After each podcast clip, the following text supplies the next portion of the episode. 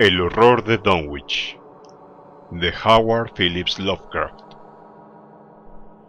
Capítulo 1 Cuando el que viaja por el norte de la región central de Massachusetts se equivoca de dirección al llegar al cruce de la carretera de Aylesbury, nada más pasar Dean's Corners, verá que se adentra en una extraña y apenas poblada comarca.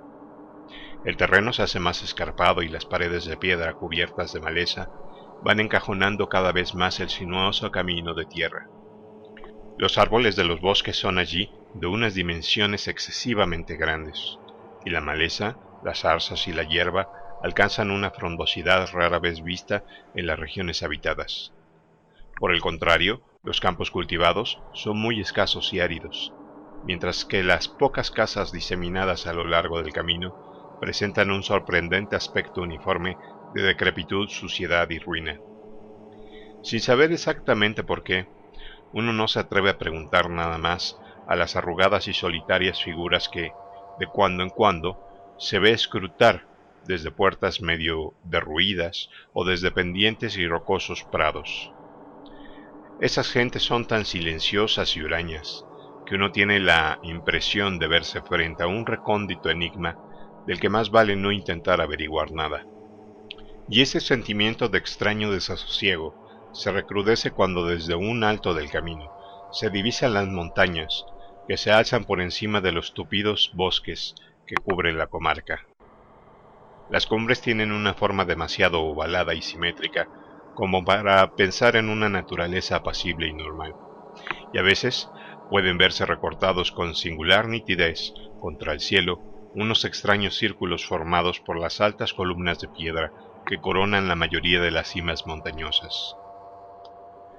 El camino se halla cortado por barrancos y gargantas de una profundidad incierta, y los toscos puentes de madera que lo salvan no ofrecen excesivas garantías al viajero. Cuando el camino inicia el descenso, se atraviesan terrenos pantanosos que despiertan instintivamente una honda repulsión, y hasta llega a invadirle al viajero una sensación de miedo, cuando al ponerse el sol invisibles chotacabras comienzan a lanzar estridentes chillidos y las luciérnagas, en anormal profusión, se aprestan a danzar al ritmo bronco y atrozmente monótono del horrísono croar de los sapos.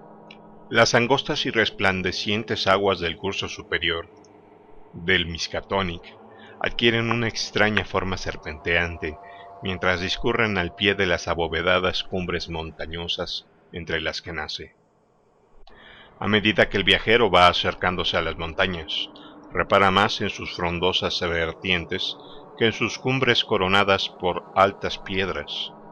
Las vertientes de aquellas montañas son tan escarpadas y sombrías que uno desearía que se mantuviesen a distancia, pero tienen que seguir adelante pues no hay camino que permita eludirlas. Pasado un puente cubierto, puede verse un pueblecito que se encuentra agazapado entre el curso del río y la ladera cortada a pico de Road Mountain, y el viajero se maravilla ante aquel puñado de techumbres de estilo holandés en ruinoso estado, que hacen pensar en un periodo arquitectónico anterior al de la comarca circundante. Y cuando se acerca más no resulta nada tranquilizador comprobar que la mayoría de las casas están desiertas y medio derruidas y que la iglesia, con el chapitel quebrado, alberga ahora el único y destartalado establecimiento mercantil de toda la aldea. El simple paso del tenebroso túnel del puente infunde ya cierto temor, pero tampoco hay manera de evitarlo. Una vez atravesado el túnel, es difícil que uno no le asalte la sensación de un ligero hedor al pasar por la calle principal y ver la descomposición y la mugre acumuladas a lo largo de siglos. Siempre resulta reconfortante salir de aquel lugar y siguiendo el angosto camino que discurre al pie de las montañas, cruzar la llanura que se extiende una vez traspuestas las cumbres montañosas hasta volver a desembocar en la carretera de Aylesbury. Una vez allí, es posible que el viajero se entere de que ha pasado por. Apenas se ven forasteros en Dunwich, y tras los horrores padecidos en el pueblo, todas las señales que indicaban cómo llegar hasta él han desaparecido del camino. No obstante ser una región de singular belleza, según los cánones estéticos en boga, no atrae para nada a artistas ni a veraneantes. Hace dos siglos, cuando a la gente no le pasaba por la cabeza reírse de brujerías, cultos satánicos o siniestros seres que poblaban los bosques daban muy buenas razones para evitar el paso por la localidad. Pero en los racionales tiempos que corren, silenciado el horror que se desató sobre Dunwich en 1928, por quienes procuran, por encima de todo el bienestar del pueblo y del mundo, la gente elude el pueblo sin saber exactamente por qué razón. Quizá el motivo de ello radique, aunque no puede aplicarse a los forasteros desinformados, en que los naturales de Dunwich se han degradado de forma harto repulsiva habiendo rebasado con mucho esa senda de regresión tan común a muchos apartados rincones de Nueva Inglaterra. Los vecinos de Dunwich han llegado a constituir un tipo racial propio, con estigmas físicos y mentales de degeneración y endogamia bien definidos. Su nivel medio de inteligencia es increíblemente bajo, mientras que sus anales despiden un apestoso tufo a perversidad y a asesinatos semi-encubiertos, a incestos y a infinidad de actos de indecible violencia y maldad. La aristocracia local, representada por los dos o tres linajes familiares que vinieron procedentes de Salem en 1692, ha logrado mantenerse algo por encima del nivel general de degeneración, aunque numerosas ramas de tales linajes acabaron por sumirse tanto entre la sórdida plebe que solo restan sus apellidos como recordatorio del origen de su desgracia.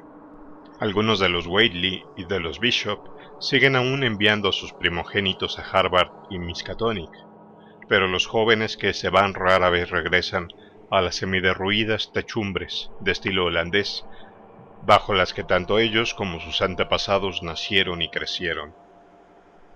Nadie, ni siquiera quienes conocen los motivos por los que se desató el reciente horror, puede decir que le ocurre a Dunwich, aunque las viejas leyendas aluden a idolátricos ritos y cónclaves de los indios en los que invocaban misteriosas figuras provenientes de las grandes montañas, rematadas en forma de bóveda, al tiempo que oficiaban salvajes rituales orgiásticos contestados por estridentes crujidos y fragores salidos del interior de las montañas.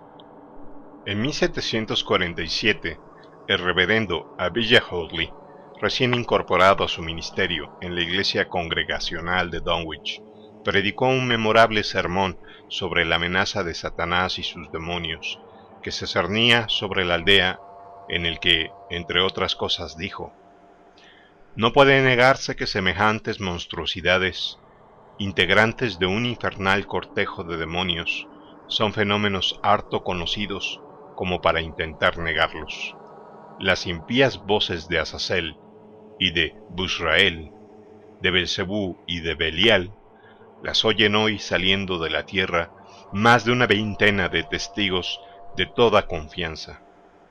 Y hasta yo mismo, no hará más de dos semanas, pude escuchar toda una elocución de las potencias infernales detrás de mi casa. Los chirridos, redobles, quejidos, gritos y silbidos que allí se oían no podían proceder de nadie en este mundo. Eran de esos sonidos que sólo pueden salir de recónditas cimas, que únicamente a la magia negra le es dado descubrir y al diablo penetrar. No había pasado mucho tiempo desde la lectura de este sermón cuando el reverendo Horley desapareció sin que se supiera más de él, si bien sigue conservándose el texto del sermón impreso en Springfield. No había año en que no se oyese y diese cuenta de estrepitosos fragores en el interior de las montañas, y aún hoy tales ruidos siguen sumiendo en la mayor perplejidad a geólogos y fisiógrafos. Otras tradiciones hacen referencia a fétidos olores en las inmediaciones de los círculos de rocosas columnas que coronan las cumbres montañosas, y a entes etéreos cuya presencia puede detectarse difusamente a ciertas horas en el fondo de los grandes barrancos, mientras que otras leyendas tratan de explicarlo todo en función del Devil's Hope Yard, una ladera totalmente baldía, en la que no crecen ni árboles, ni matorrales, ni hierba alguna. Por si fuera poco, los naturales del lugar tienen un miedo cerval a la algarabía que arma en las cálidas noches la legión de chotacabras puebla la comarca. Afirman que tales pájaros son psicopompos, que están al acecho de las almas de los muertos y que sincronizan al unísono sus pavorosos chirridos con la jadeante respiración del moribundo. Si consiguen atrapar al alma fugitiva en el momento en que abandona el cuerpo, se ponen a revolotear al instante y prorrumpen en diabólicas risotadas. Pero si ven frustradas sus intenciones, se sumen poco a poco en el silencio. Claro está que dichas historias ya no se oyen y no hay quien crea en ellas, pues datan de tiempos muy antiguos. Dunwich es un pueblo increíblemente viejo mucho más que cualquier otro en 30 millas a la redonda. Al sur aún pueden verse las paredes del sótano y la chimenea de la antiquísima casa de los Bishop, construida con anterioridad a 1700, en tanto que las ruinas del molino que hay en la cascada, construido en 1806, constituyen la pieza arquitectónica más reciente de la localidad. La industria no arraigó en Dunwich, y el movimiento fabril del siglo XIX resultó ser de corta duración en la localidad. Con todo, lo más antiguo son las grandes circunferencias de columnas de piedra toscamente labradas que hay en las cumbres montañosas, pero esta obra se atribuye por lo general más a los indios que a los colonos. Restos de cráneos y huesos humanos hallados en el interior de dichos círculos y en torno a la gran roca en forma de mesa de Sentinel Hill apoyan la creencia de que tales lugares fueron en otras épocas enterramientos de los indios Pocumtuck. Aun cuando numerosos etnólogos obviando la práctica imposibilidad de tan disparatada teoría, siguen empeñados en creer que se trata de restos caucásicos.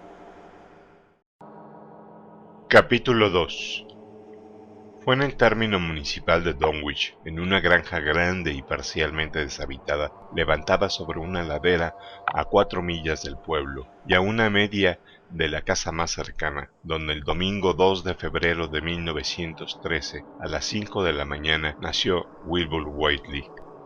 La fecha se recuerda porque era el día de la Candelaria, que los vecinos de Dunwich curiosamente observaban bajo otro nombre, y además por el fragor de los ruidos que se oyeron en la montaña y por el alboroto de los perros de la comarca que no cesaron de ladrar en toda la noche.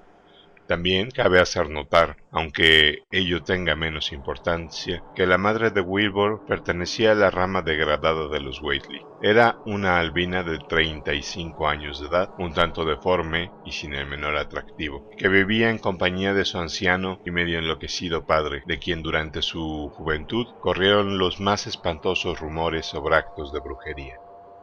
Lavinia Whaley no tenía marido conocido, pero siguiendo la costumbre de la comarca, no hizo nada por repudiar al niño, y en cuanto a la paternidad del recién nacido la gente pudo, y así lo hizo, especular a su gusto. La madre estaba extrañamente orgullosa de aquella criatura, de tez morena y facciones de chivo, que tanto contrastaba con su enfermizo semblante y sus rosáceos ojos de albina. Y cuentan que se le oyó susurrar multitud de extrañas profecías sobre las extraordinarias facultades que estaba dotado el niño y el impresionante futuro que le aguardaba. Lavinia era muy capaz de decir tales cosas, pues de siempre había sido una criatura solitaria a quien encantaba correr por las montañas cuando se desataban atronadoras tormentas, y que gustaba de leer los voluminosos y añejos libros que su padre había heredado tras dos siglos de existencia de los Whately, libros que empezaban a caerse a pedazos de puro viejo y apolillados.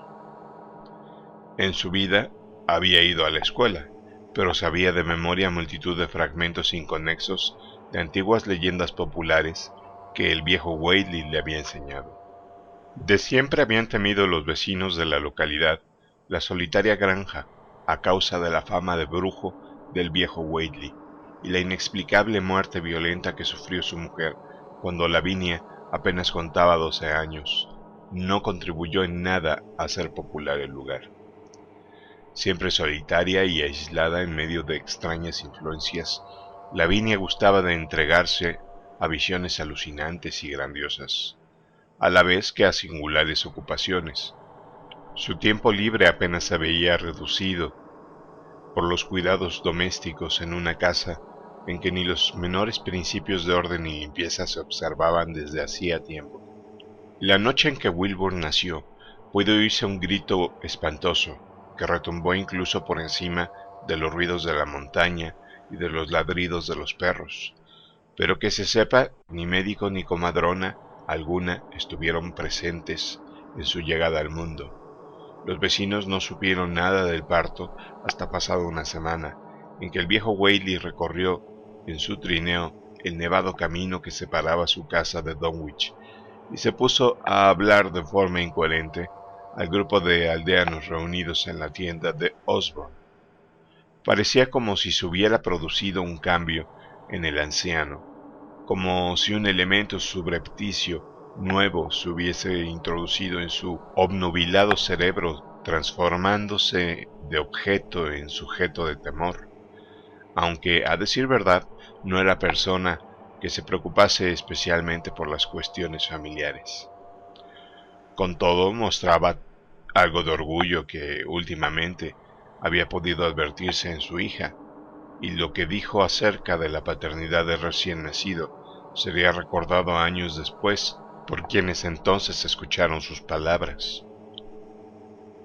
Me trae sin cuidado lo que piense la gente. Si el hijo de Lavinia se parece a su padre, será bien distinto de cuanto puede esperarse. No hay razones para creer que no hay otra gente que la que se ve por estos aledaños. Lavinia ha leído y ha visto cosas que la mayoría de vosotros ni siquiera sois capaces de imaginar. Espero que su hombre sea tan buen marido como el mejor que pueda encontrarse por esta parte de Aylesbury. Y si supierais la mitad de las cosas que yo sé, no desearíais mejor casamiento por la iglesia, ni aquí ni en ninguna otra parte.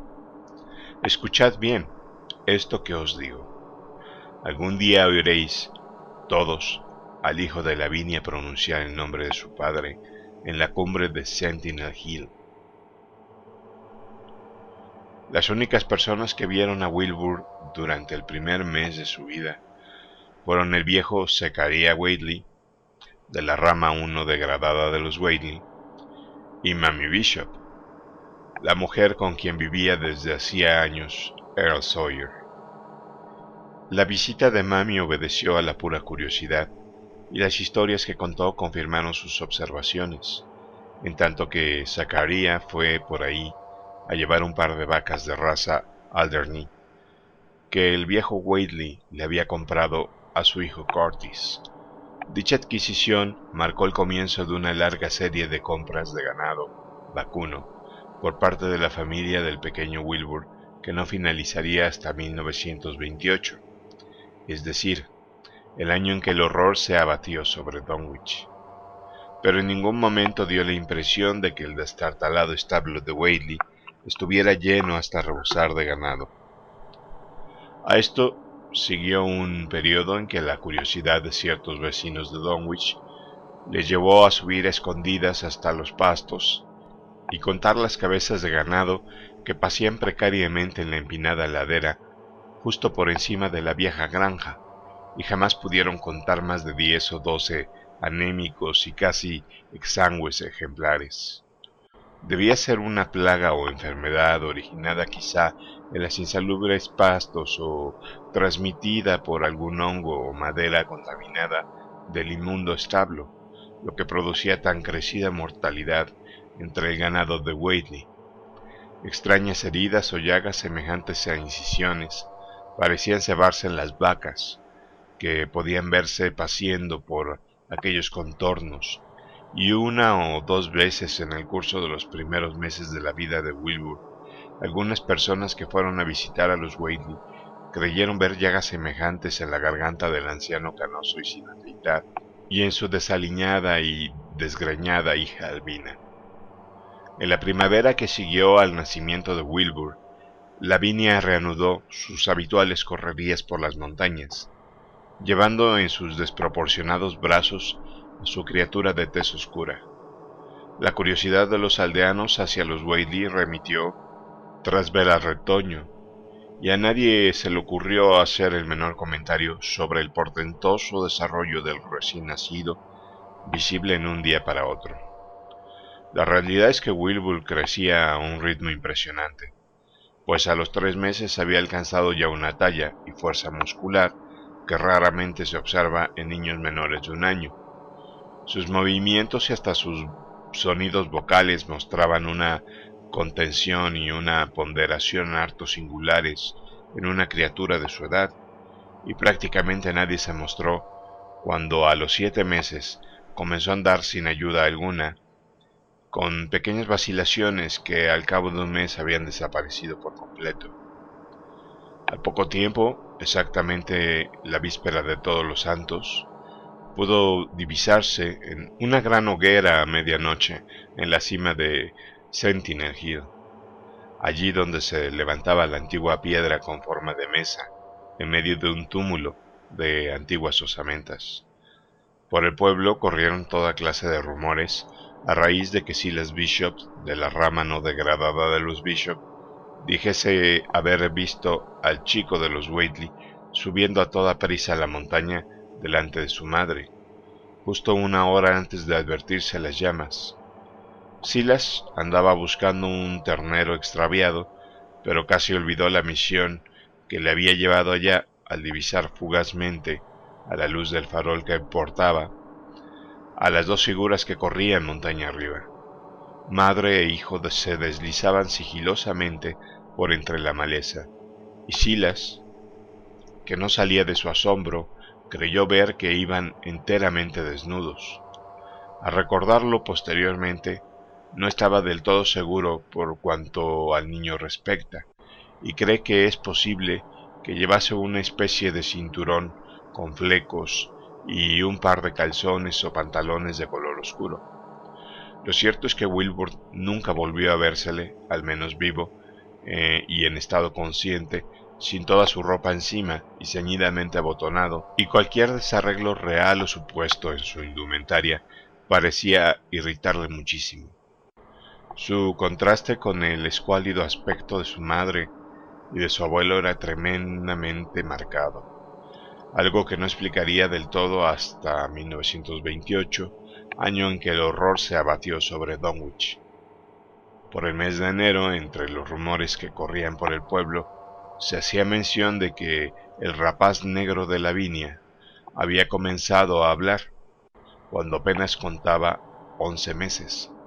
Su lenguaje era impresionante, tanto porque se diferenciaba de los acentos normales que se oían en la región, como por la ausencia del balbuceo infantil apreciable en muchos niños de tres y cuatro años. No era una criatura parlanchina, pero cuando se ponía a hablar parecía expresar algo inaprensible y totalmente desconocido para los vecinos de Dunwich. La extrañeza no radicaba en cuanto decía ni en las sencillas expresiones a que recurría, sino que parecía guardar una vaga relación con el tono o con los órganos vocales productores de los sonidos silábicos.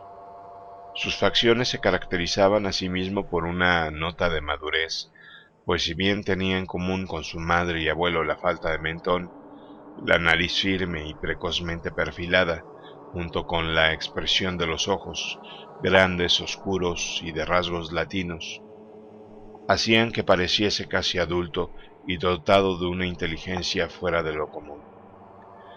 Pese a su aparente brillantez, eran, empero, rematadamente feo. Desde luego, algo de chotuno o animal había en sus carnosos labios, en su tez amarillenta y porosa, en su áspero y desgreñado pelo y en sus orejas increíblemente alargadas. Pronto la gente empezó a sentir aversión hacia él, de forma incluso más marcada que hacia su madre y abuelo, y todo cuanto sobre él se aventuraban a decir se hallaba salpicado de referencias al pasado de brujo del viejo Whitley, y a cómo retumbaron las montañas cuando profirió a pleno pulmón el espantoso nombre de Yoxotot, en medio de un círculo de piedras y con un gran libro abierto entre sus manos. Los perros se enfurecían ante la sola presencia del niño, hasta el punto de que continuamente se veía obligado a defenderse de sus amenazadores ladridos. Capítulo 3 Entretanto, el viejo Whately siguió comprando ganado sin que viera incrementar el número de su cabaña. Asimismo taló madera y se puso a restaurar las partes hasta entonces sin utilizar de la casa, un espacioso edificio con el tejado rematado en pico y la fachada posterior totalmente empotrada en la rocosa ladera de la montaña. Hasta entonces, las tres habitaciones en estado menos ruinoso de la planta baja habían bastado para albergar a su hija y a él.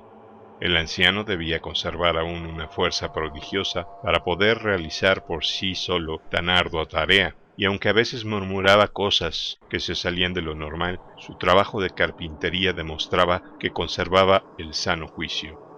Empezó las obras nada más nacer Wilbur, tras poner un día en orden uno de los numerosos cobertizos donde se guardaban los aperos, entablarlo y colocar una nueva y resistente cerradura. Ahora, el emprender las obras de reparación del abandonado piso superior demostró seguir estando en posesión de excelentes facultades manuales. Su manía se reflejaba tan solo en un afán por tapar herméticamente con tablones todas las ventanas del ala restaurada, aunque a juicio de muchos el mero hecho de intentar repararla ya era una locura, y ya se explicaba mejor que quisiese acondicionar otra habitación en la planta baja para el nieto recién nacido, habitación esta que varios visitantes pudieron ver, si bien nadie logró jamás acceder a la planta superior herméticamente cerrada por gruesos tablones de madera. Revistió toda la habitación del nieto con sólidas estanterías hasta el techo, sobre las cuales fue colocando poco a poco y en orden aparentemente cuidadoso los antiguos volúmenes apolillados y los fragmentos sueltos de libros que hasta entonces había estado amontonados de mala manera en los más insólitos rincones de la casa.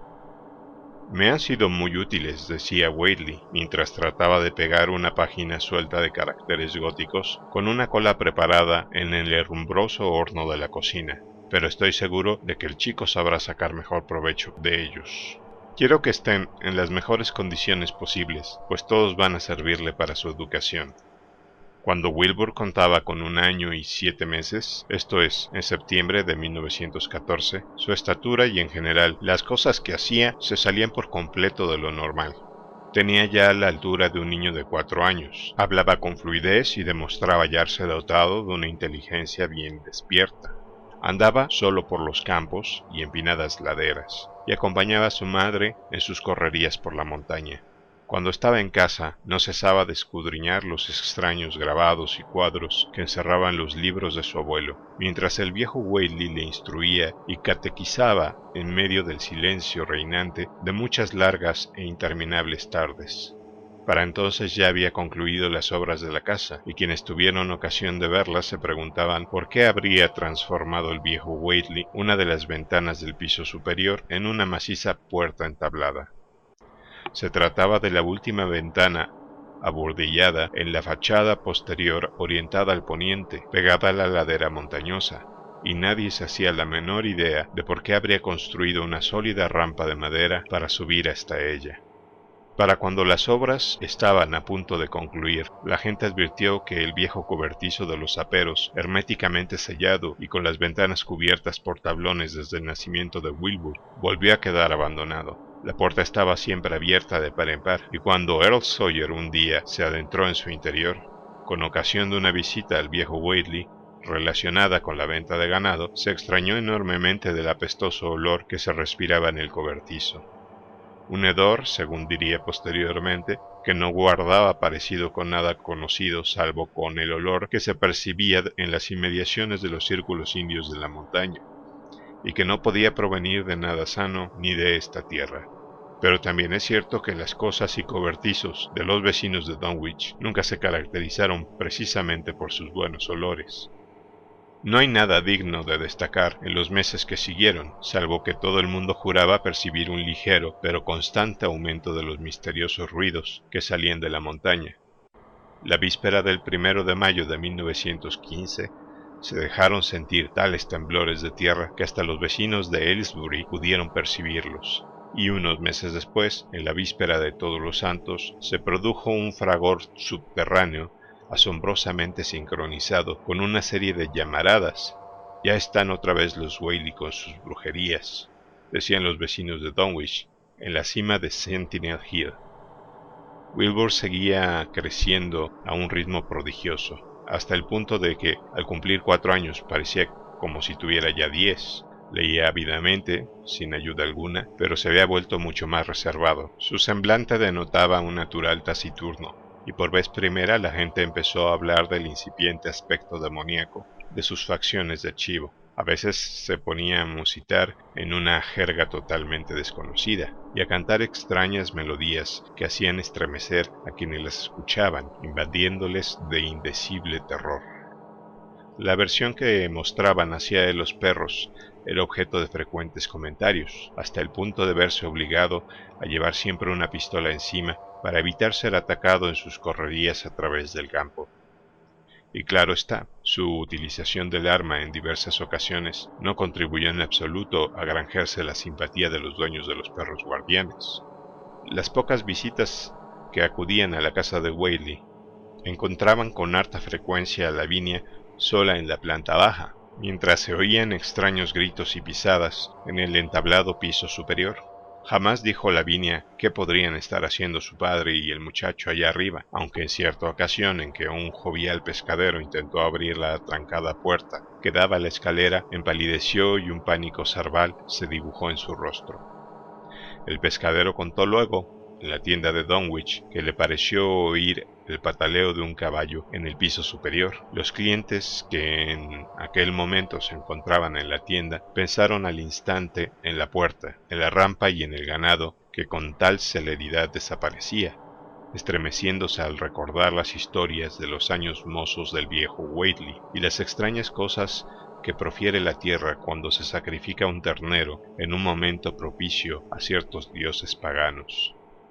Desde hacía tiempo podía advertirse que los perros temían y detestaban la finca de los Whately con igual furia que anteriormente habían demostrado hacia la persona de Wilbur.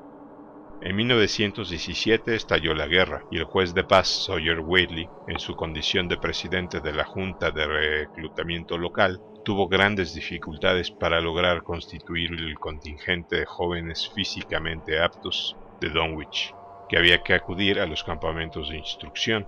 El gobierno, alarmado ante los síntomas de degradación de los habitantes de la comarca, envió varios funcionarios y especialistas médicos para que investigaran las causas, los cuales llevaron a cabo una encuesta que aún recuerdan los lectores de diarios de Nueva Inglaterra. La publicidad que se dio en torno a la investigación puso a algunos periodistas sobre la pista de los Whately y llevó a las ediciones dominicales del Boston Globe y del Arkham Advertiser a publicar artículos sensacionalistas sobre la precocidad de Wilbur, la magia negra del viejo Whately, las estanterías repletas de extraños volúmenes, el segundo piso herméticamente cerrado de la antigua granja, el misterio que rodeaba la comarca entera y los ruidos que se oían en la montaña. Wilbur contaba por entonces cuatro años y medio pero tenía todo el aspecto de un muchacho de quince. Su labio superior y mejillas estaban cubiertos de un vello áspero y oscuro, y su voz había comenzado ya a enronquecer. Un día Earl Sawyer se dirigió a la finca de los Whately, acompañado de un grupo de periodistas y fotógrafos, llamándole su atención hacia la extrañada fetidez que salía de la planta superior según dijo, era exactamente igual que el olor reinante en el abandonado cobertizo donde se guardaban los saperos una vez finalizadas las obras de reconstrucción, y muy semejante a los débiles olores que creyó percibir a veces en las proximidades del círculo de piedra de la montaña. Los vecinos de Dunwich leyeron las historias sobre Whately al verlas publicadas en los periódicos y no pudieron menos de sonreírse ante los grasos errores que contenían. Se preguntaban a sí mismo por qué los periodistas atribuirían tanta importancia al hecho de que el viejo Whaley pagase siempre, al comprar el ganado, en antiquísimas monedas de oro. Los Whaley recibieron a sus visitantes con mal disimulado disgusto, si bien no se atrevieron a ofrecer violenta resistencia o a negarse a contestar sus preguntas por miedo a que dieran mayor publicidad al caso. Capítulo 4 Durante toda una década, la historia de los Whately se mezcló inextricablemente con la existencia general de una comunidad patológicamente enfermiza que se hallaba acostumbrada a su extraña conducta y se había vuelto insensible a sus orgiásticas celebraciones de la víspera de mayo y de todos los santos. Dos veces al año, los Whaley encendían hogueras en la cima de Sentinel Hill, y en tales fechas el fragor de la montaña se reproducía con violencia cada vez más inusitada. Y tampoco era raro que tuviesen lugar acontecimientos extraños y portentosos en su solitaria granja en cualquier otra fecha del año. Con el tiempo, los visitantes afirmaron oír ruidos en la cerrada planta alta, incluso en momentos en que todos los miembros de la familia estaban abajo, y se preguntaron a qué ritmo solían sacrificar los Whately una vaca o un ternero.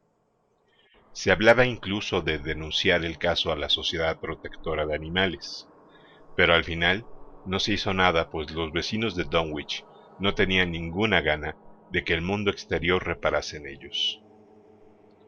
Hacia 1923, siendo Wilbur un muchacho de 10 años y con una inteligencia, voz, estatura y barba que le daban todo el aspecto de una persona ya madura, se inició una segunda etapa de obras de carpintería en la vieja finca de los Whately. Las obras tenían lugar en una cerrada planta superior, y por los trozos de madera sobrante que se veían por el suelo, la gente dedujo que el joven y el abuelo habían tirado todos los tabiques y hasta levantado la tarima del piso, dejando solo un gran espacio abierto entre la planta baja y el tejado rematado en pico. Asimismo, habían demolido la gran chimenea central e instalado en el herrumbroso espacio que quedó al descubierto una endeble cañería de hojalata con salida al exterior. En la primavera que siguió a las obras, el viejo Whaley advirtió el crecido número de chotacabras que procedentes del barranco del Cold Spring acudían por las noches a chillar bajo su ventana. Whaley atribuyó a la presencia de tales pájaros un significado especial y un día dijo en la tienda de Osborne que creía cercano su fin. Ahora chirrían al tiempo de mi respiración, dijo, así que deben estar ya al acecho para lanzarse sobre mi alma. Saben que pronto va a abandonarme y no quieren dejarla escapar. Cuando haya muerto, sabréis si lo consiguieron o no. Caso de conseguirlo, no cesarían de chirriar y proferir risotadas hasta el amanecer. De lo contrario, se callarán. Los espero a ellos y a las almas que atrapan, pues si quieren mi alma, les va a costar lo suyo. En la noche de la fiesta de la recolección de la cosecha de 1924, el doctor Houghton de Aylesbury celebró una llamada urgente de Wilbur Whately, que se había lanzado a todo galope en medio de la oscuridad reinante, en el único caballo que aún restaba a los Whately, con el fin de llegar lo antes posible al pueblo y telefonear desde la tienda de Osborne. El doctor Houghton encontró al viejo Whately en estado agonizante, con un ritmo cardíaco y una respiración estertórea que presagiaban un final inminente.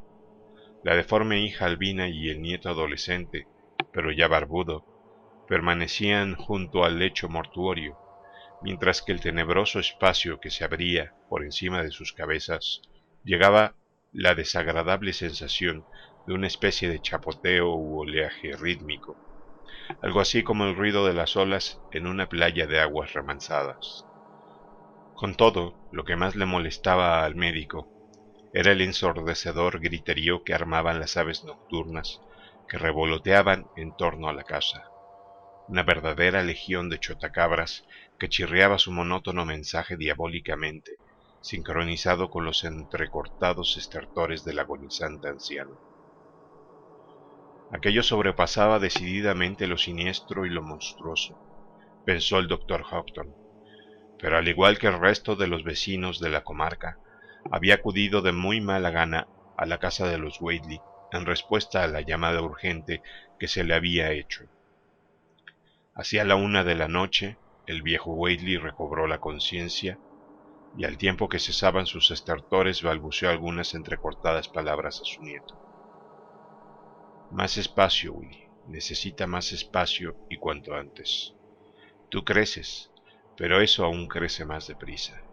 Pronto te servirá, hijo. Abre las puertas de par en par a Sotot, salmodiando el largo canto que encontrarás en la página 751 de la edición completa, y luego préndele fuego a la prisión. El fuego de la tierra no puede quemarlo. No cabía duda. El viejo Whately estaba loco de remate. Tras una pausa, durante el cual la bandada de chotacabras que había fuera sincronizó sus chirridos al nuevo ritmo jadeante de la respiración del anciano, y pudieron oírse extraños ruidos que venían de algún remoto lugar en las montañas. Aún tuvo fuerzas para pronunciar una o dos frases más.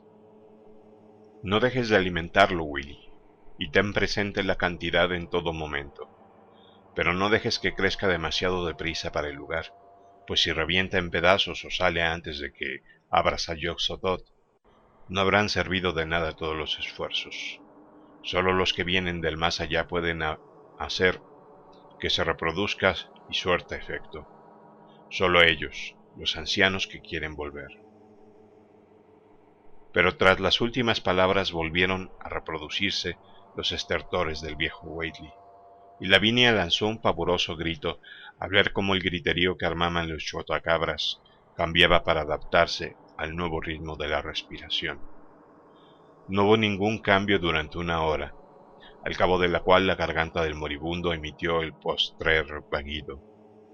El doctor Houghton cerró los arrugados párpados sobre los resplandecientes ojos grises del anciano, mientras la baraunda que armaban los pájaros remitía por tiempos hasta acabar cayendo en el más absoluto silencio.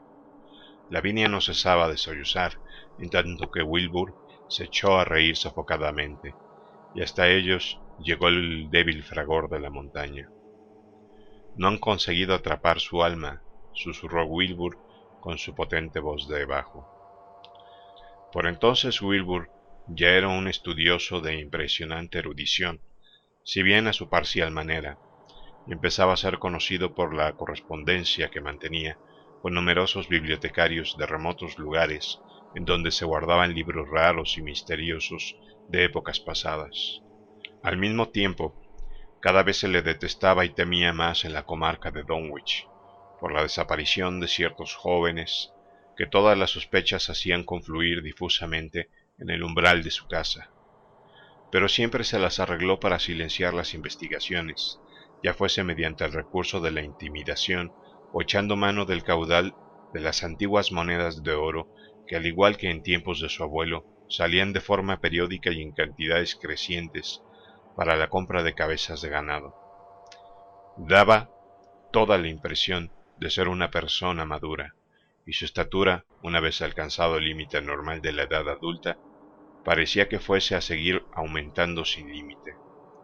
En 1925, con ocasión de una visita que le hizo un corresponsal suyo de la Universidad de Miskatonic, que salió de la reunión que sostuvieron lívido y desconcertado, medía ya con sus buenos seis pies y tres cuartos. Con el paso de los años, Wilbur fue tratando a su semideforme y albina madre con un desprecio cada vez mayor, hasta llegar a prohibirle que la acompañase a las montañas en las fechas de la víspera de mayo y de todos los santos. En 1926 la infortunada madre le dijo a Mami Bishop que su hijo le inspiraba miedo. Sé multitud de cosas acerca de él que me gustaría poder contarte, mami, le dijo un día, pero últimamente pasan muchas cosas que incluso yo ignoro. Juro por Dios que ni sé lo que quiere mi hijo, ni lo que trata de hacer. En la víspera de todos los santos de aquel año, los ruidos de la montaña resonaron con un inusitado furor, y al igual que todos los años, pudo verse el resplandor de las llamaradas en la cima de Sentinel Hill. Pero la gente prestó más atención a los rítmicos chirridos de enormes bandadas de chotacabras, extrañamente retrasados para la época del año en que se encontraban, que parecía congregarse en las inmediaciones de la granja de los Whately. Pasada la medianoche, sus estridentes notas estallaron en una especie de infernal baraúnda que pudo oírse por toda la comarca, y hasta el amanecer no cesaron en su ensordecedor gritería.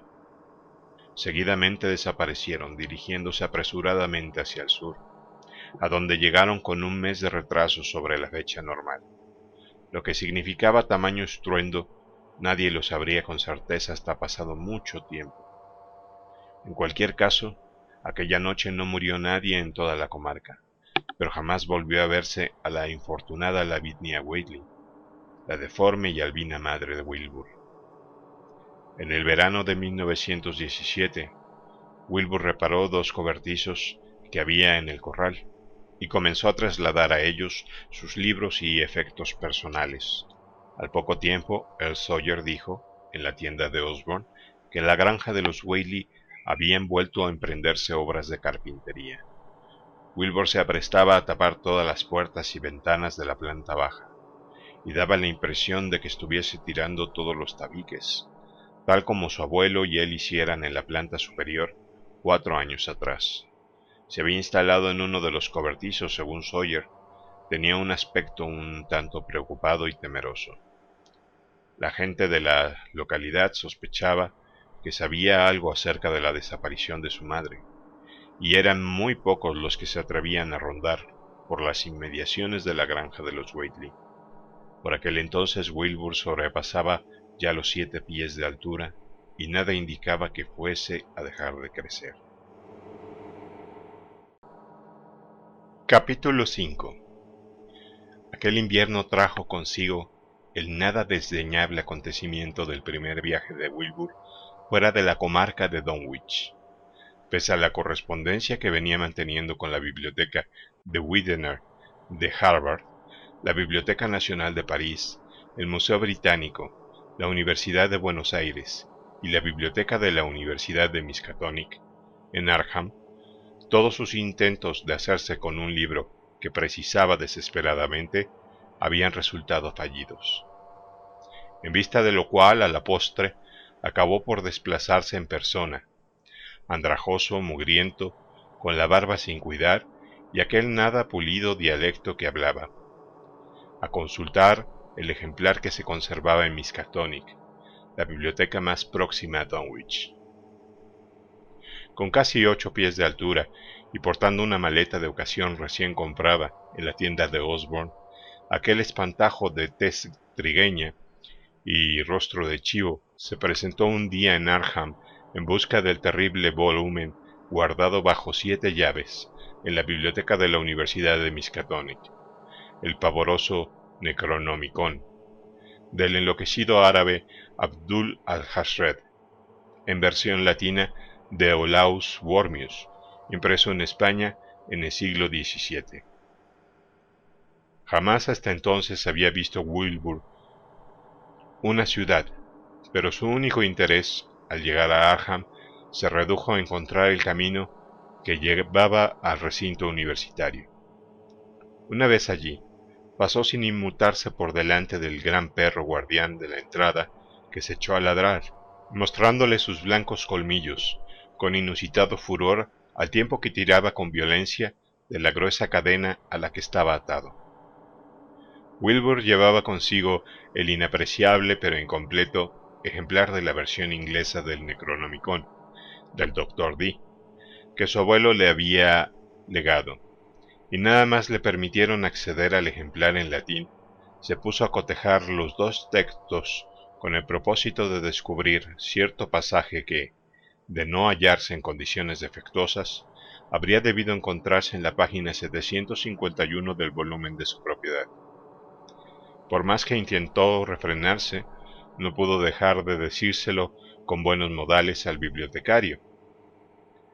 Henry Armitage hombre de gran erudición y licenciado en Miskatonic, doctor por la Universidad de Princeton y por la Universidad de Johns Hopkins, que en cierta ocasión había acudido a visitarla a la granja de Dunwich y que ahora, en buen tono, le acribillaba a preguntas. Wilbur acabó por decirle que buscaba una especie de conjuro o fórmula mágica que contuviese el espantoso nombre de Yog-Sothoth. Pero las discrepancias, repeticiones y ambigüedades existentes complicaban la tarea de su localización, sumiéndole en un mar de dudas. Mientras copiaba la fórmula con la que finalmente se decidió, el doctor Armitage miró involuntariamente por encima del hombro de Wilbur a las páginas por las que estaba abierto el libro. La que se veía a la izquierda en la versión latina del Necronomicon contenía toda una retaíla de estremecedoras amenazas contra la paz y el bienestar del mundo. Tampoco debe pensarse, rezaba el texto que Armitage fue traduciendo mentalmente, que el hombre es el más antiguo o el último de los dueños de la tierra, ni que semejante combinación de cuerpo y alma se pasea sola por el universo. Los ancianos eran, los ancianos son, y los ancianos serán. No en los espacios que conocemos, sino entre ellos. Se pasean serenos y primigenios en esencia, sin dimensiones e invisibles a nuestra vista. Yog-Sothoth conoce la puerta. Yog-Sothoth es la puerta. Yog-Sothoth es la llave y el guardián de la puerta pasado, presente y futuro. Todo es uno en Yog-Sothoth. Él sabe por qué entraron los ancianos en el pasado, y por qué volverán a hacerlo cuando llegue la ocasión. Él sabe qué regiones de la tierra hollaron, donde siguen hasta hoy hollando, y por qué nadie puede verlos en su avance. Los hombres perciben a veces su presencia por el olor que despiden, pero ningún humano puede ver su semblante salvo únicamente a través de las facciones de los hombres engendrados por ellos. Y son de las mismas diversas especies, difiriendo en apariencia desde la mismísima imagen del hombre hasta esas figuras invisibles o sin sustancia que son ellos. Se pasean inadvertidos y pestilentes por los solitarios lugares donde se pronunciaron las palabras y se profirieron los rituales en su debido momento. Sus voces hacen tremolar el viento, y sus conciencias trepidar la tierra. Doblegan bosques enteros y aplastan ciudades, pero jamás bosque o ciudad alguna ha visto la mano destructora. Kadad los ha conocido en los páramos helados, pero ¿quién conoce a Kadad? En el glacial desierto del sur y en las sumergidas islas del océano se levantan piedras en las que se ve grabado su sello. Pero, ¿quién ha visto la helada ciudad hundida o la torre secularmente cerrada y recubierta de algas y moluscos. El gran Tulu es su primo, pero sólo difusamente puede reconocerlos. Ya, Sub-Nigurat, por su insano olor los conoceréis. Su mano os aprieta las gargantas, pero ni aun así los veis, y su morada es una misma en el umbral que guardáis. yog es la llave que abre la puerta, por donde las esferas se encuentran. El hombre rige ahora donde antes regían ellos, pero pronto regirán ellos donde ahora rige el hombre. Tras el verano el invierno, y tras el invierno el verano, aguardan pacientes, confiados, pues saben que volverán a reinar sobre la tierra. Al asociar el doctor Armitage lo que leía con lo que había oído hablar de Dunwich y de sus misteriosas apariciones, y de la lúgubre y horrible aureola que rodeaba a Wilbur Whately, y que iba desde un nacimiento en circunstancias más que extrañas hasta una fundada sospecha de matricidio, sintió como si le sacudiera una oleada de temor tan tangible como pudiera hacerlo cualquier corriente de aire frío y pegajoso emanada de una tumba. Parecía como si el gigante de cara de chivo enfrascado en la lectura de aquel libro hubiese sido engendrado en otro planeta o dimensión, como si sólo parcialmente fuese humano, y procediera de los tenebrosos abismos de una esencia y una entidad que se extendía, cual titánico fantasma, allende las esferas de la fuerza y la materia, del espacio y el tiempo. De pronto Wilbur levantó la cabeza y se puso a hablar con una voz extraña y resonante, que hacía pensar en unos órganos vocales distintos a los del común de los mortales. Mr. Hermitage dijo, Me temo que voy a tener que llevarme el libro a casa. En él se habla de cosas que tengo que experimentar bajo ciertas condiciones que no reúno aquí, y sería una verdadera tropelía no dejármelo sacar, alegando cualquier absurda norma burocrática. Se lo ruego, señor. Déjeme llevármelo a casa y le juro que nadie advertirá su falta. Ni qué decirle tengo que lo trataré con el mejor cuidado. Lo necesito para poner mi versión de Dee en forma en que... Se interrumpió al ver la resuelta expresión negativa dibujada en la cara del bibliotecario, y al punto sus facciones de chivo adquirieron un aire de astucia. Armitage, cuando estaba ya a punto de decirle que podía sacar copia de cuanto necesitara, pensó de repente en las consecuencias que podrían originarse de semejante contravención, y se echó atrás. Era una responsabilidad demasiado grande entregar a aquella monstruosa criatura la llave de acceso a tan tenebrosas esferas de lo exterior. Whately, al ver el cariz que tomaban las cosas, trató de poner la mejor cara posible. Bueno, ¿qué le vamos a hacer? Si se pone así, a ver si en Harvard no son tan picajosos y hay más suerte. Y sin decir una sola palabra más, se levantó y salió de la biblioteca, debiendo agachar la cabeza por cada puerta que pasaba. Armitage pudo oír el tremendo aullido del gran perro que había en la entrada, y a través de la ventana observó las zancadas de gorila de Whaley mientras cruzaba el pequeño trozo de campus que podía divisarse desde la biblioteca. Le vinieron a la memoria las espantosas historias que había llegado a sus oídos, y recordó lo que se decía en las ediciones dominicales del Advertiser, así como las impresiones que pudo recoger entre los campesinos y vecinos de Dunwich durante su visita a la localidad. Horribles y malolientes seres invisibles que no eran de la Tierra, o al menos no de la Tierra tridimensional que conocemos. Corrían por los barrancos de la Nueva Inglaterra y acechaban impúdicamente desde las montañosas cumbres. Hacía tiempo que estaba convencido de ello, pero ahora creía experimentar la inminente y terrible presencia del horror extraterrestre y vislumbrar un prodigioso avance en los tenebrosos dominios de tan antigua y hasta entonces aletargada pesadilla. Estremecido y con una honda sensación de repugnancia, encerró el Necronomicon en su sitio, pero un atroz e inidentificable hedor seguía impregnando aún toda la estancia. Por su insano olor los conoceréis, citó. Sí, no cabía duda. Aquel fétido olor era el mismo que hacía menos de tres años le provocó náuseas en la granja de Whately. Pensó en Wilbur, en sus siniestras facciones de chivo, y soltó una irónica risotada al recordar los rumores que corrían por el pueblo sobre su paternidad. ¿Incestuoso vástago? Armitage murmuró casi en voz alta para sus adentros. Dios mío, pero serán simplones. Dales a leer el gran Dios Pan de Arthur Machen y creerán que se trata de un escándalo normal y corriente como los de Dunwich. Pero qué informe y maldita criatura salida o no de esta tierra tridimensional era el padre de Wilbur Whately.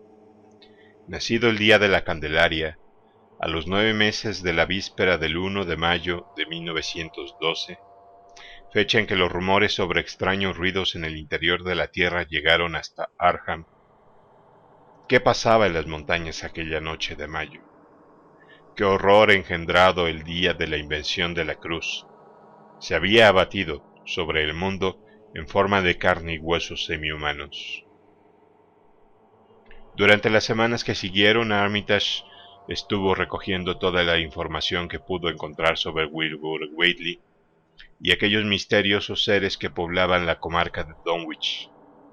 Se puso en contacto con el Dr. Houghton de Aylesbury, que había asistido al viejo Whaley en su postrera agonía, y estuvo meditando detenidamente sobre las últimas palabras que pronunció, tal como lo recordaba el médico. Una nueva visita a Dunwich apenas reportó fruto alguno. No obstante, un detenido examen del Necronomicon, en concreto de las páginas, con que tanta avidez había buscado Wilbur, pareció aportar nuevas y terribles pistas sobre la naturaleza métodos y apetitos del extraño y maligno ser cuya amenaza se cernía difusamente sobre la Tierra. Las conversaciones sostenidas en Boston con varios estudiosos de saberes arcanos y la correspondencia mantenida con muchos otros eruditos de los más diversos lugares no hicieron sino incrementar la perplejidad de Armitage, quien, tras pasar gradualmente por varias fases de alarma, acabó sumido en un auténtico estado de intenso temor espiritual. A medida que se acercaba el verano, creía cada vez más que debía hacerse algo para interrumpir la escalada de terror que asolaba los valles regados por el curso superior del Miskatonic, e indagar quién era el monstruoso ser conocido entre los humanos por el nombre de Wilbur Whately. Capítulo 6 El verdadero horror de Dunwich tuvo lugar entre la fiesta de la recolección de la cosecha y el equinoccio de 1928, siendo el doctor Armitage uno de los testigos presenciales de su abominable prólogo.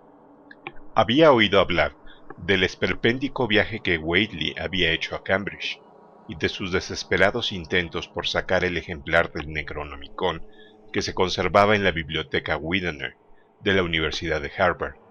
Pero todos sus esfuerzos fueron vanos, pues Armitage había puesto en estado de alerta a todos los bibliotecarios que tenían a su cargo la custodia de un ejemplar del arcano volumen.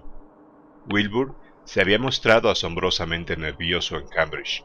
Estaba ansioso por conseguir el libro y no menos por regresar a casa, como si temiera las consecuencias de una larga ausencia. A primeros de agosto se produjo el cuasi esperado acontecimiento. En la madrugada del tercer día de dicho mes, el doctor Armitage fue despertado bruscamente por los desgarradores y feroces ladridos del imponente perro guardián que había en la entrada del recinto universitario. Los estridentes y terribles gruñidos alertaban con desgarradores aullidos y ladridos como si el perro se hubiese vuelto rabioso. Los ruidos iban en continuo aumento, pero entrecortados, dejando entre sí pausas terriblemente significativas. Al poco se oyó un pavoroso grito de una garganta totalmente desconocida, un grito que despertó a no menos de la mitad de cuantos dormían a aquellas horas en Arkham, y que lo sucesivo les asaltaría continuamente en sus sueños, un grito que no podía proceder de ningún ser nacido en la tierra o morador de ella. Armitage se puso rápidamente algo de ropa por encima y echó a correr por los paseos y jardines hasta llegar a los edificios universitarios, donde pudo ver que otros se le habían adelantado. Aún se oían los retumbantes ecos de la alarma antirrobo de la biblioteca. A la luz de la luna se divisaba una ventana abierta de par en par, mostrando las abismales tinieblas que encerraba. Quienquiera que hubiese intentado entrar había logrado su propósito pues los ladridos y gritos, que pronto acabarían confundiéndose en una sorda profusión de aullidos y gemidos, procedían indudablemente del interior del edificio. Un sexto sentido le hizo entrever a Armitage que cuanto allí sucedía no era algo que pudiese contemplar ojos sensibles y, con gesto autoritario, mandó retroceder a la muchedumbre allí congregada al tiempo que abría la puerta del vestíbulo. Entre los allí reunidos vio al profesor Warren Rice y al doctor Francis Morgan, a quienes tiempo atrás había hecho partícipes de algunos de sus conjeturas y temores, y con la mano les hizo una señal para que le siguiesen al interior. Los sonidos que de allí salían habían remitido casi por completo, salvo los monótonos gruñidos del perro, pero Armitage dio un brusco respingo al advertir entre la maleza un ruidoso coro de chotacabras que había comenzado a entonar sus endiabladamente rítmicos chirridos, como si marchasen al unísono con los últimos estertores de un ser agonizante. En el edificio entero reinaba un insoportable hedor que le resultaba harto familiar a Armitage, quien en compañía de los dos profesores se lanzó corriendo por el vestíbulo hasta llegar a la salita de lectura de temas genealógicos, de donde salían los sordos gemidos. Por espacio de unos segundos nadie se atrevió a encender la luz, hasta que Armitage, armándose de valor, dio al interruptor. Uno de los tres hombres, cual no se sabe, profirió un estridente alarido ante lo que se veía tendido en el suelo entre un revoltijo de mesas y sillas volcadas. El profesor Rice afirma que durante unos instantes perdió el sentido, si bien sus piernas no flaquearon ni llegó a caerse al suelo. En el suelo, encima de un fétido charco de líquido purulento, entre amarillento y verdoso y de una viscosidad bituminosa, yacía medio recostado un ser de casi nueve pies de altura, al que el perro había desgarrado toda la ropa y algunos trozos de la piel. Aún no había muerto, se retorcía en medio de silenciosos espasmos, al tiempo que su pecho jadeaba al abominable compás de los estridentes chirridos de los chotacabras que, expectantes, boteaban desde fuera de la sala. Esparcidos por toda la estancia podía verse trozos de piel de zapato y jirones de ropa, y junto a la ventana se veía una mochila de lona vacía que debió arrojar allí aquel gigantesco ser. Junto al pupitre central había un revólver en el suelo, con un cartucho percutado, pero sin pólvora, que posteriormente serviría para explicar por qué no había sido disparado. No obstante, aquel ser que yacía en el suelo eclipsó un momento cualquier otra imagen que pudiera haber en la estancia. Sería harto trillado y no del todo cierto decir que ninguna pluma humana podría describirlo, pero ya sería menos erróneo decir que no podría visualizarse gráficamente por nadie cuyas ideas acerca de la fisonomía y el perfil en general estuviesen demasiado apegadas a las formas de vida existentes en nuestro planeta y a las tres dimensiones conocidas. No cabía duda de que en parte se trataba de una criatura humana con manos y cabeza de hombre, en tanto su rostro chotuno y sin mentón llevaba el inconfundible sello de los pero el torso y las extremidades inferiores tenían una forma teratológicamente monstruosa. Solo gracias a una holgada indumentaria pudo aquel ser andar sobre la tierra sin ser molestado o erradicado de su superficie. Por encima de la cintura era un ser cuasi antropomórfico, aunque el pecho, sobre el que aún se hallaban posadas las desgarradoras patas del perro, Tenía el correoso y reticulado pellejo de un cocodrilo o un lagarto. La espalda tenía un color moteado entre amarillo y negro, y recordaba vagamente la escamosa piel de ciertas especies de serpientes, pero con diferencia lo más monstruoso de todo el cuerpo era la parte inferior. A partir de la cintura desaparecía toda semejanza con el cuerpo humano, y comenzaba la más desenfrenada fantasía que cabe imaginarse. La piel estaba recubierta de un frondoso y áspero pelaje negro, y del abdomen brotaban un montón de largos tentáculos, entre grises y verdosos, de los que sobresalían flácidamente unas ventosas rojas que hacían las veces de boca. Su disposición era de lo más extraño, y parecía seguir las simetrías de alguna geometría cósmica desconocida en la Tierra e incluso en el sistema solar. En cada cadera hundido en una especie de rosácea y ciliada órbita, se alojaba lo que parecía ser un rudimentario ojo, mientras que en el lugar donde suele estar el rabo, le colgaba algo que tenía todo el aspecto de una trompa o tentáculo, con marcas anulares violetas y múltiples muestras de tratarse de una boca o garganta sin desarrollar. Las piernas, salvo por el pelaje negro que las cubría, guardaban cierto parecido con las extremidades de los gigantescos saurios que poblaban la Tierra en los tiempos prehistóricos y terminaban en unas carnosidades surcadas de venas que ni eran pezuñas ni garras. Cuando respiraba, el rabo y los tentáculos mudaban rítmicamente de color, como si obedecieran a alguna causa circulatoria característica de su verdoso tinte no humano mientras que el rabo tenía un color amarillento que alternaba con otro blanco grisáceo de repugnante aspecto en los espacios que quedaban entre los anillos de color violeta. De sangre no había ni rastro, solo el fétido y purulento líquido verdoso amarillento que corría por el piso más allá del pringoso círculo, dejando tras de sí una curiosa y descolorida mancha.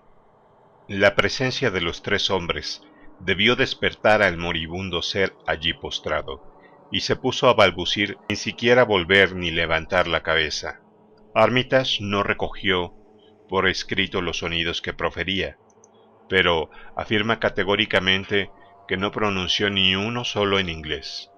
Al principio, las sílabas desafiaban toda posible comparación con ningún lenguaje conocido de la Tierra. Pero ya hacía al final articuló unos incoherentes fragmentos que evidentemente procedían del Necronomicon, el abominable libro cuya búsqueda iba a costarle la muerte. Los fragmentos, tal como los recuerda Armitage, rezaban así poco más o menos. Nagai, Naga, Ga, Bugos, Psotor, Na, Yorsotot, Yorsotot.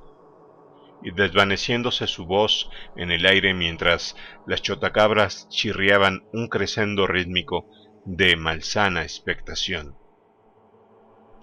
Luego se interrumpieron los jadeos y el perro alzó la cabeza, emitiendo un prolongado y lúgubre aullido. Un cambio se produjo en la faz amarillenta y chotuna de aquel ser postrado en el suelo, al tiempo que sus grandes ojos negros se hundían pasmosamente en sus cavidades. Al otro lado de la ventana cesó de repente el griterío que armaban los chotacabras, y por encima de los murmullos de la muchedumbre allí congregada se oyó un frenético zumbido y revoloteo. Recortadas contra el trasfondo de la luna, podían verse grandes nubes de alados vigías expectantes que alzaban el vuelo y huían de la vista, espantados solo de ver la presa sobre la que se disponían a lanzarse. De pronto el perro dio un brusco respingo, lanzó un aterrador ladrido y se arrojó precipitadamente por la ventana por la que había entrado. Un alarido salió de la expectante multitud, mientras Armitage decía a gritos a los hombres que aguardaban afuera que en tanto llegase la policía o el forense no podrían entrar a la sala. Afortunadamente las ventanas eran lo suficientemente altas como para que nadie pudiera asomarse. Para mayor seguridad echó las oscuras cortinas con sumo cuidado. Entretanto llegaron dos policías y el doctor Morgan, que salió a su encuentro al vestíbulo, les instó a que, por su propio bien, aguardasen a entrar en la hedionda sala de lecturas hasta que llegase el forense y pudiera cubrirse el cuerpo del ser allí postrado. Mientras esto ocurría, unos cambios realmente espantosos tenían lugar en aquella gigantesca criatura. No se precisa describir la clase y proporción del encogimiento y desintegración que se desarrollaba ante los ojos de Armitage y Rice, pero puede decirse que, aparte la apariencia externa de cara y manos, el elemento auténtico humano de Wilbur Whately era mínimo. Cuando llegó el forense, solo quedaba una masa blancuzca y viscosa sobre el entarimado suelo, en tanto que el fétido olor casi había desaparecido por completo. Por lo visto, Whately no tenía cráneo ni esqueleto óseo, al menos tal como los entendemos. En algo había de parecerse a su desconocido progenitor. Capítulo 7 Pero esto no fue sino simplemente el prólogo del verdadero horror de Dunwich. Las autoridades oficiales, desconcertadas, llevaron a cabo todas las formalidades debidas, silenciando acertadamente los detalles más alarmantes para que no llegasen a oídos de la prensa y el público en general. Mientras, unos funcionarios se personaron en Dunwich y Aylesbury para levantar acta de las propiedades del difunto Wilbur Whately y notificar en consecuencia a quienes pudieran ser sus legítimos herederos. A su llegada encontraron a la gente de la comarca presa de una gran agitación tanto por el fragor creciente que se oía en las abovedadas montañas, como por el insoportable olor y sonidos, semejantes a un oleaje o chapoteo, que salían cada vez con mayor intensidad de aquella especie de gran estructura vacía, que era la granja herméticamente entablada de los Whately. Earl Sawyer, que cuidaba del caballo y del ganado desde el fallecimiento de Wilbur, había sufrido una aguda crisis de nervios. Los funcionarios hallaron enseguida una disculpa para que nadie entrase en el hediondo y cerrado edificio, limitándose a girar una rápida inspección a los aposentos que habitaba el difunto, es decir, a los cobertizos que Wilbur había acondicionado en fecha reciente. redactaron un voluminoso informe que elevaron al juzgado de Aylesbury, y según parece, los pleitos sobre el destino de la herencia siguen aún sin resolverse entre los innumerables Whately, tanto de la rama degenerada como de la sin degenerar, que viven en el valle regado por el curso superior del Miskatonic un casi interminable manuscrito redactado en extraños caracteres en un gran libro mayor y que daba toda la impresión de una especie de diario por las separaciones existentes y las variaciones de tinta y caligrafía, desconcertó por completo a quienes lo encontraron en el viejo escritorio que hacía las veces de mesa de trabajo de Wilbur. Tras una semana de debates, se decidió enviarlo a la Universidad de Miskatonic, junto con la colección de libros sobre saberes arcanos del difunto, para su estudio y eventual traducción. Pero al poco tiempo, hasta los mejores lingüistas comprendieron que no iba a ser tarea fácil descifrarlo. No se encontró, en cambio, la menor huella del antiguo oro con el que Wilbur y el viejo Whaley solían pagar sus deudas. El horror se desató en el transcurso de la noche del 9 de septiembre, los ruidos de la montaña habían sido muy intensos aquella tarde y los perros ladraron con fenomenal estrépito durante toda la noche.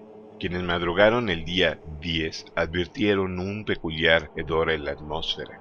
Hacia las 7 de la mañana, Luther Brown, el mozo de la granja de George Curry, situada entre el barranco de Cold Spring y el pueblo, bajó corriendo, presa de una gran agitación, del pastizal de 10 acres a donde había llevado a pasear las vacas.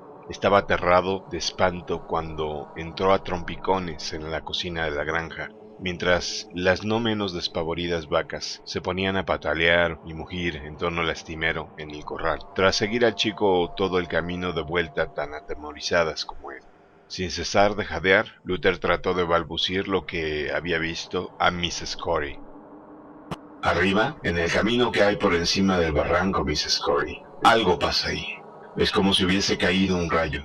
Todos los matorrales y arbolillos del camino han sido cegados, como si toda una casa les hubiera pasado por encima. Y eso no es lo peor. Kia, hay huellas en el camino, Mrs. Corey. Tremendas huellas circulares, tan grandes como la tapa de un tonel, y muy hundidas en la tierra, como si hubiese pasado un elefante por ahí solo que las huellas tendrán más de cuatro pies. Miré de cerca una o dos antes de salir corriendo y pude ver que todas estaban cubiertas por unas líneas que salían del mismo lugar, un abanico como si fuesen grandes hojas de palmera, solo que dos o tres veces más grandes incrustadas en el camino, y el olor era irresistible, igual que el que se respira cerca de la vieja casa de Whaley.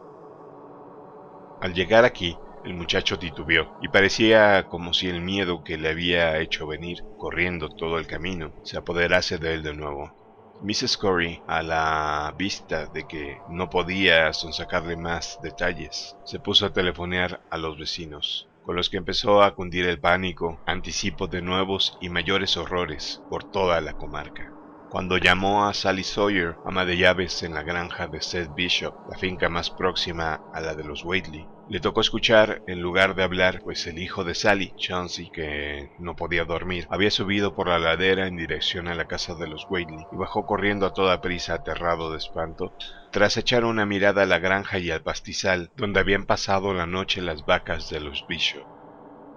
Sí, Mrs. Corey, dijo Sally con voz trémula desde el otro lado del hilo telefónico. Chauncey acaba de regresar despavorido y casi no podía ni hablar del miedo que traía. Dice que la casa entera del viejo Whately ha volado por los aires y que hay un montón de restos de madera desperdigados por el suelo, como si hubiese estallado una carga de dinamita en su interior. Apenas queda otra cosa que el suelo de la planta baja, pero está enteramente cubierto por una especie de sustancia viscosa que huele horriblemente y corre por el suelo hasta donde están los trozos de madera desparramados. Y en el corral hay unas huellas espantosas, unas tremendas huellas de forma circular, más grandes que la tapa de un tonel, y todo está lleno de una sustancia pegajosa que se ve en la casa destruida. Chauncey dice que el reguero llega hasta el pastizal, donde hay una franja de tierra mucho más grande que un establo, totalmente aplastada, que por todos los sitios se ven valles de piedra caídas por el suelo. Chauncey dice Miss Corey que se quedó aterrado a la vista de las vacas de Seth. Las encontró en los pastizales altos muy cerca de Devil's Hobger, pero daba pena verlas. La mitad estaban muertas y a casi el resto de las que quedaban les habían chupado la sangre. Y tenían unas llagas igualitas que le salieron al ganado de Whaley a partir del día en que nació el rapaz negro de la viña. Seth ha pasado a ver cómo están las vacas, aunque dudo mucho que se acerque a la granja del brujo Whaley. Jonesy no se paró a mirar qué dirección seguía el gran sendero aplastado una vez pasado el pastizal, pero cree que se dirigía hacia el camino del barranco que lleva al pueblo. Créame lo que le digo, Mrs. Corey. Hay algo suelto por ahí que no me sugiere nada bueno. pienso que ese negro de Wilbur Whaley, que tuvo el horrendo fin que merecía, está detrás de todo esto. No era un ser enteramente humano, y conste que no es la primera vez que lo digo. El viejo Whaley debía estar creando algo aún menos humano que él en esa casa tan tapiada con clavos. Siempre ha habido seres invisibles rodeando en torno a Dunwich, seres invisibles que no tienen nada de humano ni presagian nada bueno.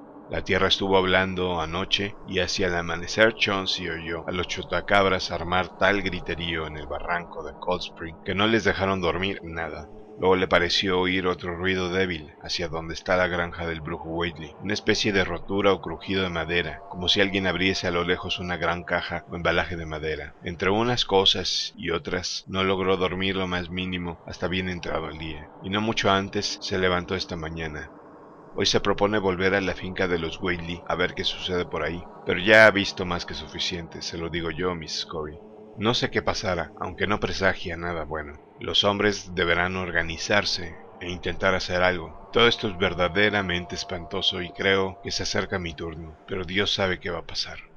¿Le ha dicho algo Luther de la dirección que seguían las gigantescas huellas? ¿No? Pues bien, Mrs. Corey, si estaban en este lado del camino del barranco, todavía no se han dejado ver por su casa. Supongo que deben haber descendido al fondo del barranco, donde si no, podrían estar. De siempre he dicho que el barranco de Cold Spring no es un lugar saludable y no me inspira la menor confianza. Los chotacabras, las luciérnagas que hay ahí, de sus entrañas no parecen criaturas de Dios, y hay quienes dicen que pueden oírse extraños ruidos y murmullos allá abajo. Si uno se pone a escuchar en el lugar apropiado, entre la cascada y la guarida del oso. A eso del mediodía, las tres cuartas partes de los hombres y jóvenes de Dunwich salieron a dar una batida por los caminos y prados que había entre las recientes ruinas de lo que fuera la finca de los Whately y el barranco de Cold Spring, comprobando aterrados con sus propios ojos las grandes y monstruosas huellas, las agonizantes vacas de Bishop, toda la misteriosa y apestosa desolación que reinaba sobre el lugar y la vegetación aplastada y pulverizada por los campos y a las orillas de la carretera. Fuese cual fuese el mal que se había desatado sobre la comarca, era seguro que se encontraba en el fondo de aquel enorme y tenebroso barranco, pues todos los árboles de las laderas estaban doblados o tronchados, y una gran avenida se había abierto por entre la maleza que crecía en el precipicio. Daba la impresión de que una avalancha hubiese arrastrado toda una casa entera, precipitándola por la enmarañada floresta de la vertiente casi cortada a pico. Ningún ruido llegaba del fondo del barranco, tan solo se percibía un lejano e indefinible hedor. No tiene nada de extraño pues que los hombres prefirieran quedarse al borde del precipicio y ponerse a discutir en lugar de bajar y meterse de lleno en el cubil de aquel desconocido horror ciclópeo. Tres perros que acompañaban al grupo se lanzaron a ladrar furiosamente en un primer momento, pero una vez al borde del barranco cesaron de ladrar y parecían amedrentados e intranquilos.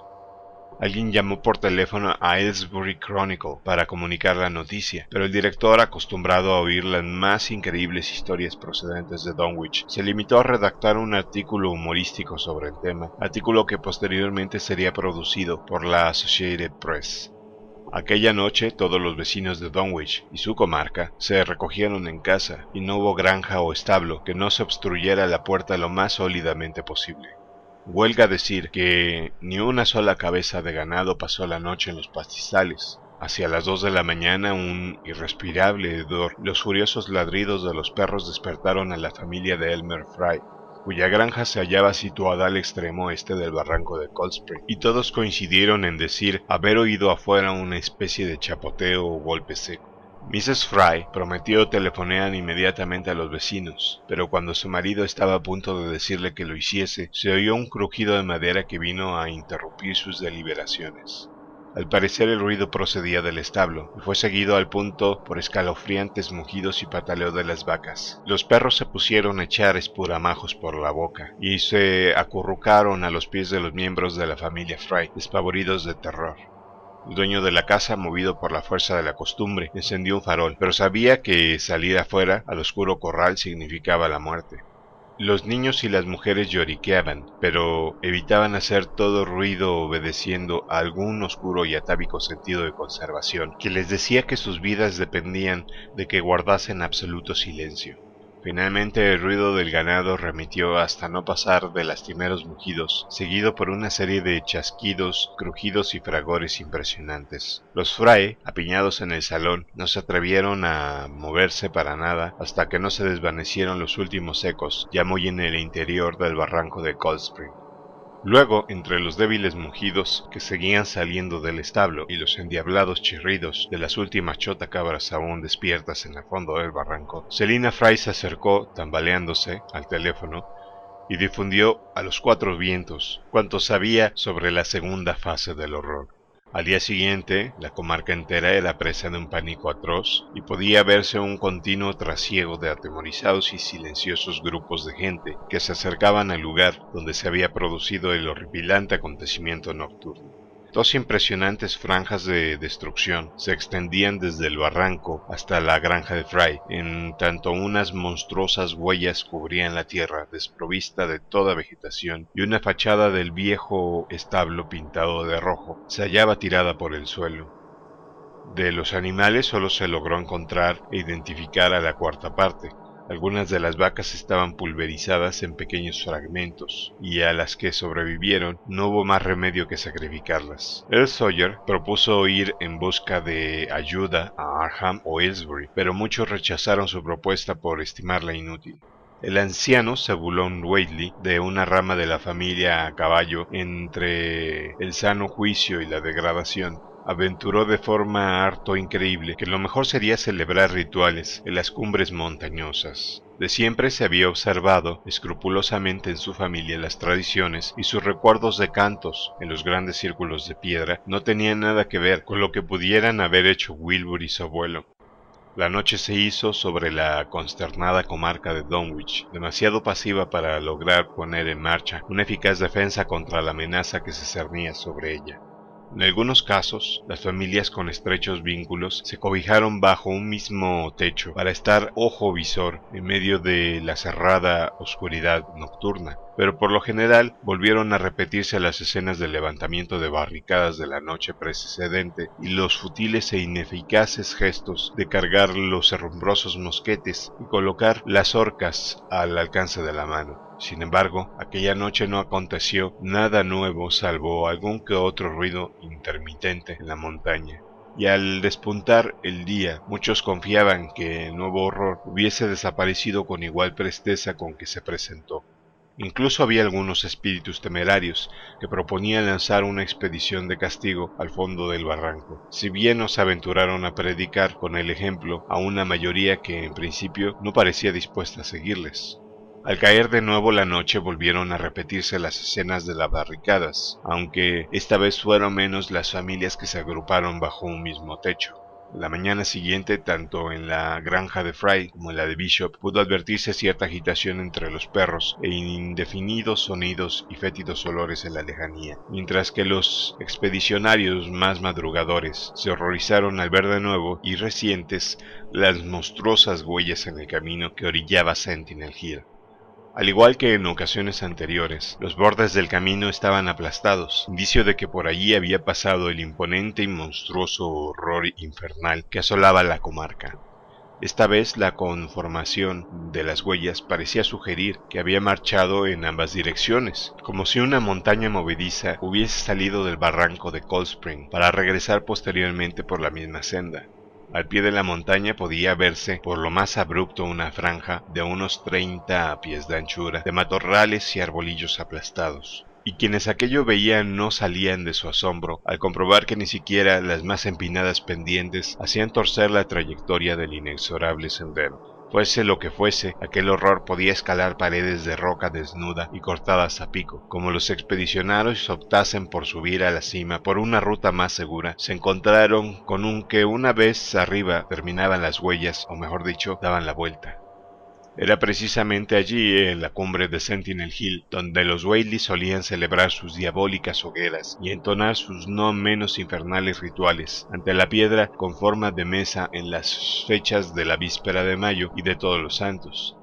Ahora la piedra constituía el centro de una amplia extensión de terreno arrasado por el horror de la montaña, mientras que por encima de su superficie ligeramente cóncava podía verse una masa espesa y fétida de la misma sustancia bituminosa que había en el piso de la derruida granja de los Whaley cuando el horror se alejó de ahí. Los hombres se miraron unos a otros y se murmuraron algo al oído. Luego dirigieron la mirada hacia abajo. Al parecer el horror había descendido prácticamente por el mismo sendero por el que había ascendido. Toda especulación holgaba. La razón, la lógica y las ideas normales que pudiesen ocurrírseles se hallaban sumidas en el completo marasmo. Solo el anciano Cebulón, que no iba acompañando al grupo, habría sabido apreciar en su justo término la situación o hallar una posible explicación a todo ello. La noche del jueves comenzó igual que casi todas las precedentes, pero acabó bastante peor. Los chotacabras del barranco no pararon de chirriar ni un momento, armando tal estrépito que fueron muchos los vecinos de Dunwich que no lograron conciliar el sueño y a eso de las 3 de la madrugada todos los teléfonos de la localidad se pusieron a sonar trémulamente. Quienes descolgaron el auricular oyeron a una aterrada voz proferir en tono desgarrador ¡Socorro! ¡Dios mío!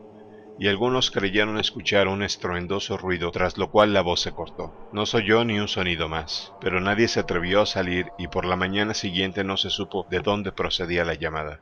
Todos cuantos la escucharon se llamaron por teléfono entre sí, advirtiendo que únicamente no contestaban en casa de los Fry. La verdad se descubrió al cabo de una hora, cuando tras juntarse a toda prisa, un grupo de hombres armados se dirigieron a la finca de los Fry, que estaba en la boca misma del barranco. Lo que ahí se veía era espantoso, pero en modo alguno constituía una sorpresa. Había nuevas franjas aplastadas y monstruosas huellas. La casa de los Fry se había hundido como si del cascarón de un huevo se tratase, y entre las ruinas no pudo encontrarse resto alguno vivo o muerto, solo un insoportable hedor y una viscosidad bituminosa. La familia Fry había sido por completa borrada de la faz de Dunwich. Capítulo 8 Entretanto en Arkham, tras la puerta cerrada de una estancia, con las paredes repletas de estanterías, se desarrollaba una fase del horror algo más apacible, pero no menos estimulante desde una perspectiva espiritual. El extraño manuscrito o diario de Wilbur Whately, entregado a la Universidad de Miskatonic para su oportuna traducción, había sido la causa de muchos quebraderos de cabeza y no pocas muestras de desconcierto entre los especialistas en lenguas antiguas y modernas del claustro. Su mismo alfabeto, no obstante la similitud que a primera vista guardaba con la variante del árabe hablado en Mesopotamia, resultaba totalmente desconocido a las autoridades en la materia. La conclusión final de los lingüistas fue que el texto representaba un alfabeto artificial, debiendo tratarse de criptogramas, aunque ninguno de los métodos criptográficos normalmente utilizados puede aportar la menor pista para su desciframiento, no obstante aplicarse en función de las lenguas que se suponía conocía el autor de aquellas páginas. En cuanto a los antiguos libros encontrados en el domicilio de los Whately, si bien presentaban un gran interés y en varios casos prometían abrir nuevas y tenebrosas vías de investigación entre los filósofos y hombres de ciencia, no contribuyeron para nada a dilucidar el enigma. Uno de ellos, un pesado volumen con un cierre metálico, estaba escrito en otro alfabeto igualmente desconocido, si bien sus caracteres eran muy diferentes y guardaba cierta semejanza con el sánscrito. Finalmente el viejo libro mayor cayó en manos del doctor Armitage, y ello tanto en atención al especial interés que había demostrado en el caso Whaley como por sus vastos conocimientos lingüísticos y experiencia en las fórmulas místicas de la antigüedad y del medioevo. Armitage sabía que el alfabeto era utilizado con fines esotéricos por ciertos cultos arcanos procedentes de épocas pasadas, y que habían adoptado numerosos rituales y tradiciones de los aoríes del mundo sarraceno. Ahora bien, aquello no pasaba de tener una importancia secundaria, pues no era necesario conocer el origen de los símbolos y, como sospechaba, eran utilizados a modo de criptogramas dentro de una lengua moderna. Estaba persuadido de que, habida cuenta de la voluminosa cantidad de texto que contenía, el autor difícilmente se habría tomado la molestia de utilizar otra lengua que la suya, salvo quizá la hora de expresar ciertas fórmulas mágicas o conjuros especiales. En consecuencia, se dispuso a atacar el manuscrito partiendo de la hipótesis de que el grueso del mismo se hallaba en inglés. Armitage sabía muy bien, tras los repetidos fracasos de sus colegas, que el enigma que encerraba aquel texto resultaría difícil de desentrañar, y sería tarea harto dificultosa, por lo que había que desechar cualquier intento de aplicar métodos sencillos de investigación. La última decena de agosto la dedicó a recopilar todos los tratados de criptografía que pudo encontrar, echando mano de la copiosa bibliografía con la que contaba la biblioteca y descifrando noche tras noche los saberes arcanos que se ocultaban en textos como la poligrafía de Tritomio, el de Furtivis Literatum Notis de Jean-Baptiste Porta, el traté de Chiffre de de Villeneuve, el Cryptomenesis Patefacta de Falconer, los tratados del siglo XVIII de Davis y Trignis, y otros de autoridades de la materia tan recientes como Blair, von Marten, amén de los escritos de Culver. Con el tiempo, acabó por convencerse de que se enfrentaba a uno de los criptogramas especialmente sutiles e ingeniosos, en los que muchas listas de letras separadas y que se corresponden entre sí se hallan dispuestas como si se tratara de una tabla de multiplicar, construyéndose el mensaje a partir de palabras clave arbitrarias, solo conocidas por los iniciados. Las autoridades de mayor antigüedad parecían ser de ayuda bastante más valiosa que las de épocas más recientes, de lo que Armitage dedujo que el código del manuscrito debía tener una gran antigüedad, transmitido sin duda a través de toda una larga cadena de ensayistas místicos. Varias veces pareció estar a punto de ver la luz esclarecedora, pero de repente algún obstáculo imprevisto le hacía retroceder en la marcha de la investigación. Hasta que, prácticamente ya encima septiembre, las nubes empezaron a clarear.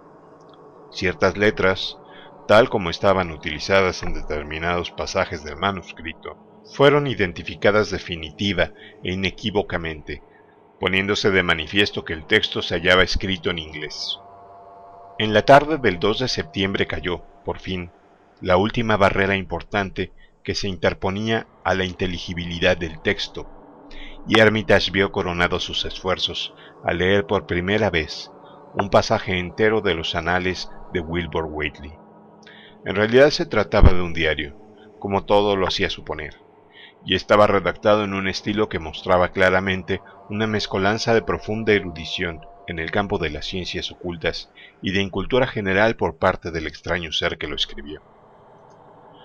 Ya el primer pasaje extenso que logró descifrar Armitage, una anotación fechada el 26 de noviembre de 1916, resultó harto asombroso e intranquilizador. Recordó que el autor de aquellas líneas era un niño de tres años y medio por entonces, si bien aparentaba ser un adolescente de doce o trece. Hoy aprendí el aclo para el Sabaot, pero no me gustó, pues podía responderse desde la montaña y no desde el aire. Lo del piso de arriba me aventaja más de lo que pensaba, y no parece que tenga mucho cerebro terrestre.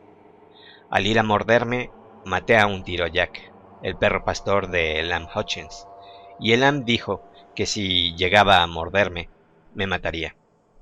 Confío en que no lo haga. Anoche el abuelo me hizo pronunciar la fórmula mágica Do, y me pareció ver la ciudad secreta en los dos polos magnéticos. Una vez arrasada la Tierra, iré a esos polos, si es que no logro comprender la fórmula Dona cuando la aprenda. Los del aire me dijeron en el Sabbat que la tarea de arrasar la Tierra me llevará muchos años, pero entonces supongo que ya habrá muerto el abuelo. Así que voy a tener que aprender la posición de todos los ángulos, de las superficies planas y todas las fórmulas mágicas que hay entre Yuru y Niru. Los del exterior me ayudarán, pero para cobrar forma corpórea requieren sangre humana. Parece que lo de arriba tendrá buen aspecto. Puede vislumbrarlo cuando hago la señal Borish o soplo los polvos de Ibugasi, y se parece mucho a ellos el día de la víspera de mayo en la montaña. La otra cara la encuentro algo borrosa. Me pregunto cómo seré cuando la tierra haya sido arrasada y no quede ni un solo ser sobre ella. El que vino con el Aklo Sabaot dijo que podría transfigurarme para parecer menos del exterior y seguir haciendo cosas. El amanecer encontró al doctor Armitage sudoroso y despavorido de terror, totalmente enfrascado en su lectura. No había levantado los ojos del manuscrito en toda la noche. Sentado en su escritorio a la luz de una lámpara eléctrica, fue pasando página tras página con temblorosa mano a medida que descifraba el críptico texto. En medio de semejante estado de agitación, había telefoneado a su mujer para decirle que no iría a dormir aquella noche y cuando la mañana siguiente le llevó el desayuno a la biblioteca apenas probó bocado. No paró de leer ni un instante durante todo el día, deteniéndose con gran desesperación una que otra vez siempre que se hacía necesario volver a aplicar la intrincada clave para desentrañar el texto. Le llevaron la comida y la cena a su despacho, pero apenas tomó una pizca. Al día siguiente, ya bien entrada la noche, se quedó adormecido sobre la silla, pero no tardaría en despertarse tras asaltarle unas pesadillas casi tan horribles como la amenaza que se cernía sobre la humanidad entera y que acababa de descubrir. La mañana del 4 de septiembre, el profesor Rice y el doctor Morgan insistieron en ver a Armitage siquiera un momento, saliendo de la entrevista temblorosos y con el semblante demudado. Al anochecer, Armitage se fue a la cama, pero solo esporádicamente pudo conciliar el sueño. Al día siguiente, miércoles, volvió a enfrascarse en la lectura del manuscrito y tomó infinidad de notas, tanto de los pasajes que iba leyendo como de los ya descifrados. En la madrugada se quedó dormido unos momentos en un sillón del despacho, pero antes de que amaneciese, ya estaba de nuevo con la vista sobre el manuscrito. Aún no habían dado las doce, el doctor Harwell fue a verle e insistió, por su propio bien, en la necesidad de que dejase de trabajar. Pero Armitage se negó a seguir los consejos del médico, alegando que para él era de vital importancia acabar de leer el diario, al tiempo que le prometía una explicación más detallada en su debido momento. Aquella tarde, justo en el momento en que empezaba a oscurecer, acabó su alucinante y agotadora lectura, y se dejó caer sobre la silla totalmente exhausto. Su mujer, que acudió a llevarle la cena, le encontró postrado en un estado casi comatoso, pero Armitage aún conservaba la conciencia suficiente para poder proferir un fenomenal grito, que la hizo retroceder al advertir que sus ojos se posaban en las notas que había tomado. Levantándose a duras penas de la silla, recogió las hojas garrapateadas que había sobre la mesa y las metió en un gran sobre que guardó en el bolsillo interior del abrigo. Aún le quedaban fuerzas para regresar a casa por su propio pie, pero era tan evidente que precisaba de auxilios médicos que hubo que llamar urgentemente al doctor Harwell. Al irse a la cama, siguiendo las indicaciones del médico, no cesaba de repetir una y otra vez, pero, ¿qué hacer, Dios mío? ¿Qué hacer? Armitage durmió toda aquella noche, pero al día siguiente estuvo delirando a intervalos.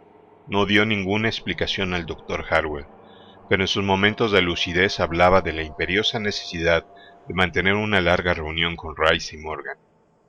No había quien entendiera sus desvaríos, en lo que hacía desesperados llamamientos para que se destruyera algo que decía que se encontraba en una casa herméticamente cerrada con tablones, al tiempo que hacía increíbles alusiones a un plan de la faz de la Tierra a toda la especie humana y a toda vida vegetal y animal que se proponía llevar a cabo una terrible y antiquísima raza de seres procedentes de otras dimensiones siderales. En sus gritos decía cosas tales como que el mundo estaba en peligro, pues los seres ancianos se habían propuesto desmantelarlo y barrerlo del sistema solar y del cosmos de la materia, para asumirlo en otro nivel, o fase incorpórea, del que había salido hacía billones y billones de milenios. En otros momentos pedía que le trajera el terrible Necronomicon y el Daimon o la Trella de Remigio, volúmenes ambos en los que estaba persuadido de encontrar la fórmula mágica con la que conjurar tan aterrador peligro. Hay que detenerlos, hay que detenerlos como sea. Se lanzaba a gritar desesperadamente. Los Whaley se proponen abrirles el camino y lo peor de todo aún está por llegar. Digan a Rice y Morgan que hay que hacer algo. Es una operación que entraña un gran peligro, pero yo sé cómo fabricar los polvos. No ha recibido ningún alimento desde el 2 de agosto, el día en que Wilbur vino a morir aquí y a estas alturas. Pero Armitage, pese a sus 73 años, tenía aún una fuerza resistente y el trastorno se le pasó en el curso de la noche, y no vino acompañado de fiebres. El viernes se levantó ya avanzado el día, con la cabeza despejada, aunque con el semblante adusto por el miedo que le roía las entrañas y por la tremenda responsabilidad que ahora pesaba sobre él. El sábado por la tarde se sintió con las fuerzas para ir a la biblioteca y mantener una reunión con Rice y Morgan. Los tres hombres estuvieron devanándose los sesos al resto del día con las más increíbles especulaciones y los más alucinantes debates. Sacaron montones de terribles libros sobre saberes arcanos de las estanterías y de los lugares donde estaban encerrados a buen recaudo, y estuvieron copiando esquemas y fórmulas mágicas con febril premura y en cantidades ingentes. No cabía la menor duda al respecto. Los tres habían visto el agonizante cuerpo de Wilbur Whately postrado en una estancia de aquel mismo edificio, por lo que a ninguno de ellos se le pasó siquiera por la cabeza considerar el diario como los delirios de un loco. Las opiniones sobre la conveniencia de dar cuenta a la policía de Massachusetts estaban encontradas, imponiéndose la negativa en última instancia. Había cosas en todo aquello que resultaban muy difíciles, por no decir imposibles de creer, por quienes no estaban al tanto de todo lo que allí sucedía, como muy bien se vería tras investigaciones realizadas con posterioridad a los hechos. Ya entrada la noche, la sesión se levantó sin que hubiera trazado un plan definitivo, pero durante todo el domingo Armitage estuvo ocupado cotejando fórmulas mágicas y haciendo combinaciones de productos químicos sacados del laboratorio de la universidad.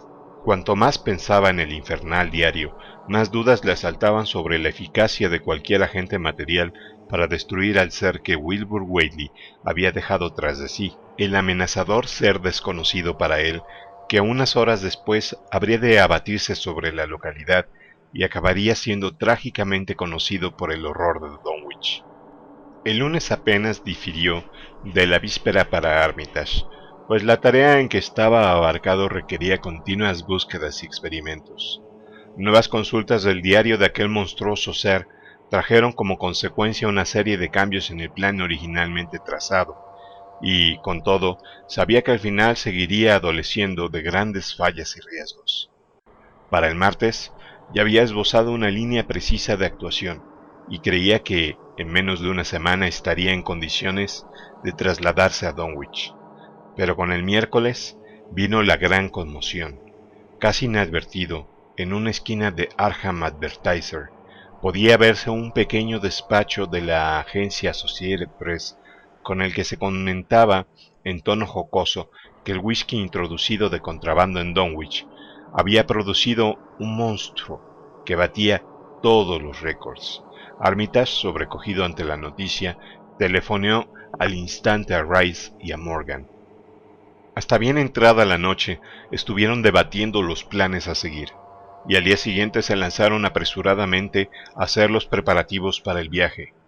Armitage sabía muy bien que iban a tener que habérselas con pavorosas fuerzas, pero también veía claramente que era el único medio de acabar con aquel maléfico embrollo, que otros antes que él habían venido a complicar y a agravar.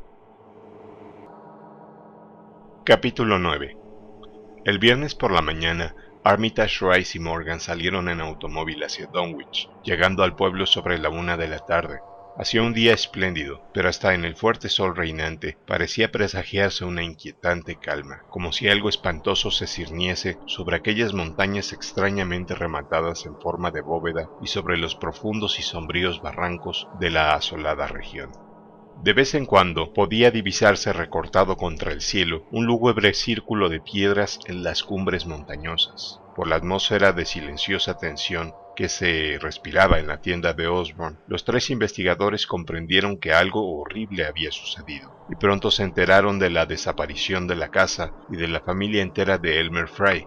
Durante toda la tarde estuvieron recorriendo los alrededores de Dunwich, preguntando a la gente qué había sucedido y viendo con sus propios ojos, en medio de un creciente horror, las pavorosas ruinas de la casa de los Fry, con sus persistentes restos de aquella sustancia bituminosa las espantosas huellas dejadas en el corral, el ganado malherido de Seth Bishop y las impresionantes franjas de vegetación arrasada que había por doquier. El sendero dejado a todo lo largo de Sentinel Hill le parecía a Armitage de una significación casi devastadora, y durante un buen rato se quedó mirando la siniestra piedra en forma de altar que se divisaba en la cima.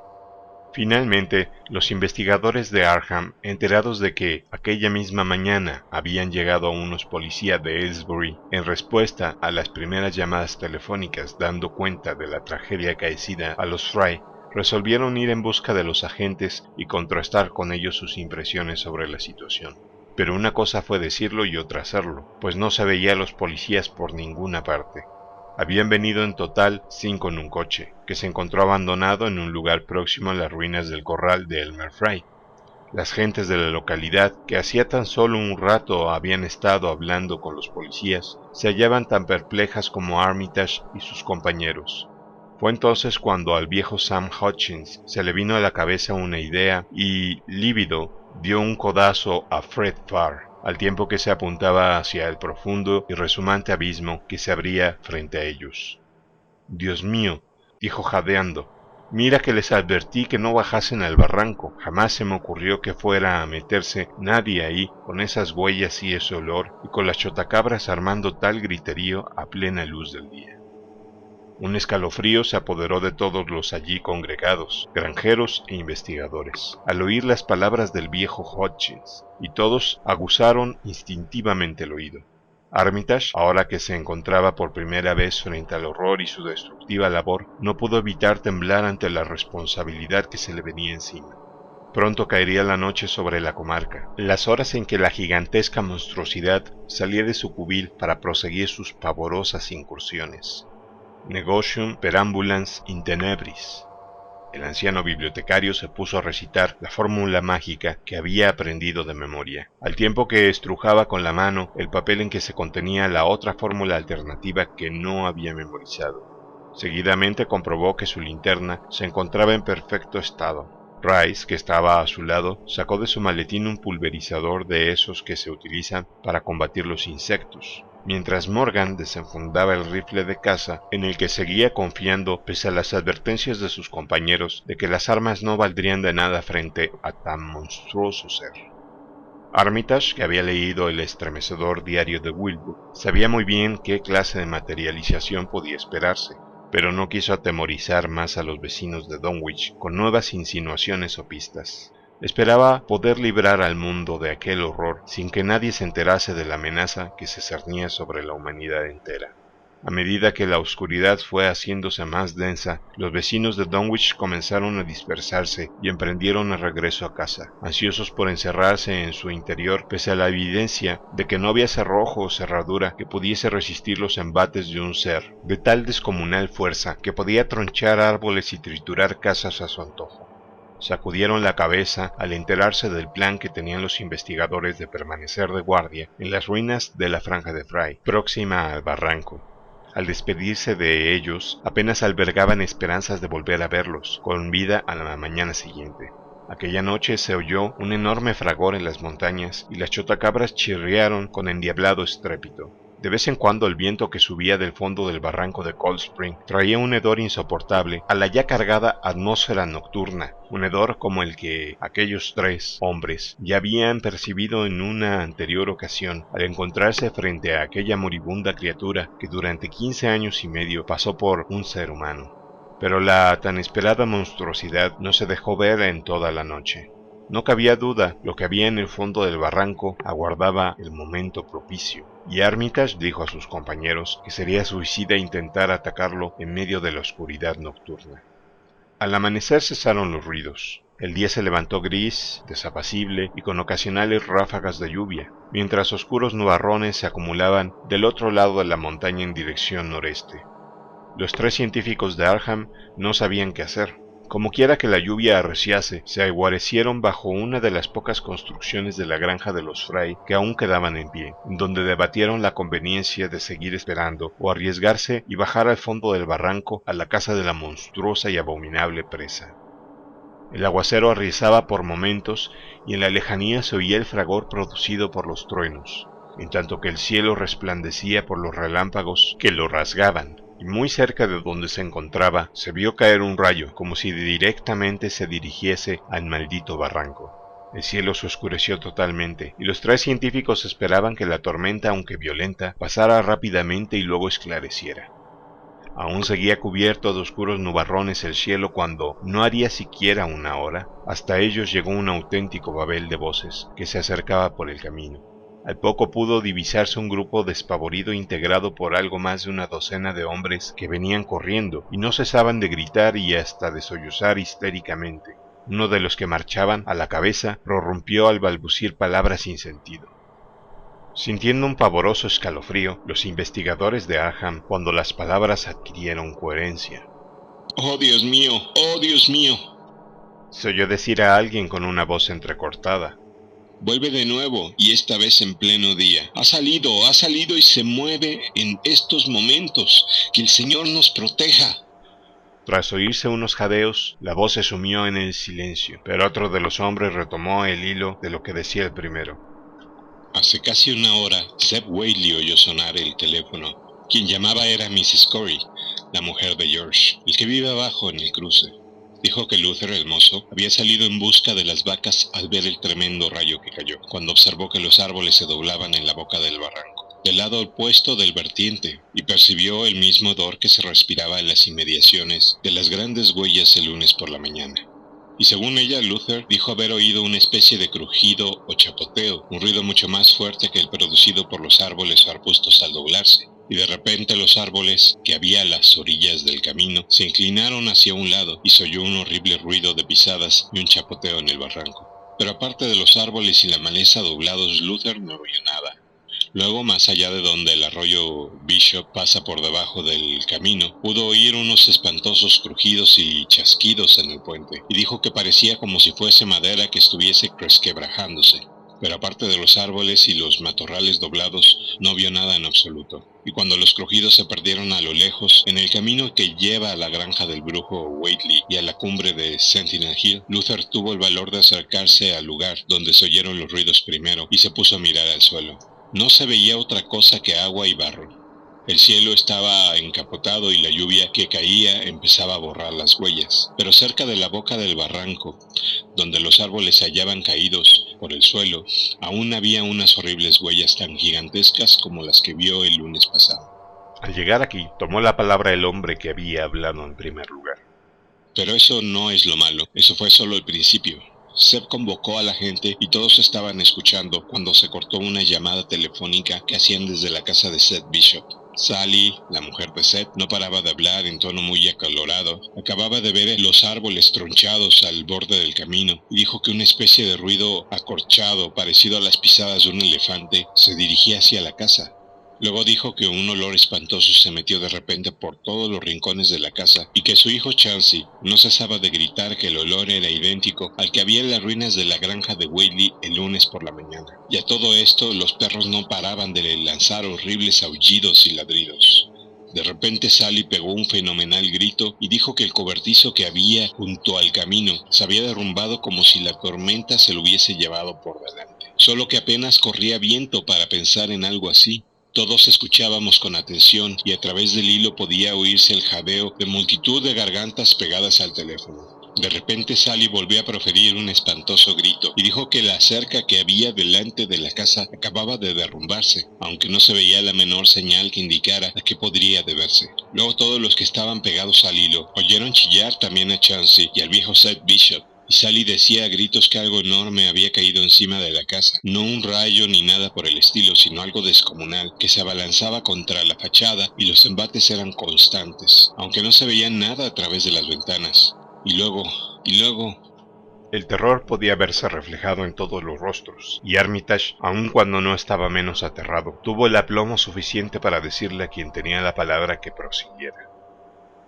Y luego, y luego Sally lanzó un grito estremecedor y dijo ¡Socorro! ¡La casa se viene abajo! Y desde el otro lado del hilo pudimos oír un fenomenal estruendo y un espantoso griterío, igual que pasó con la granja del Merfry, solo que esta vez peor.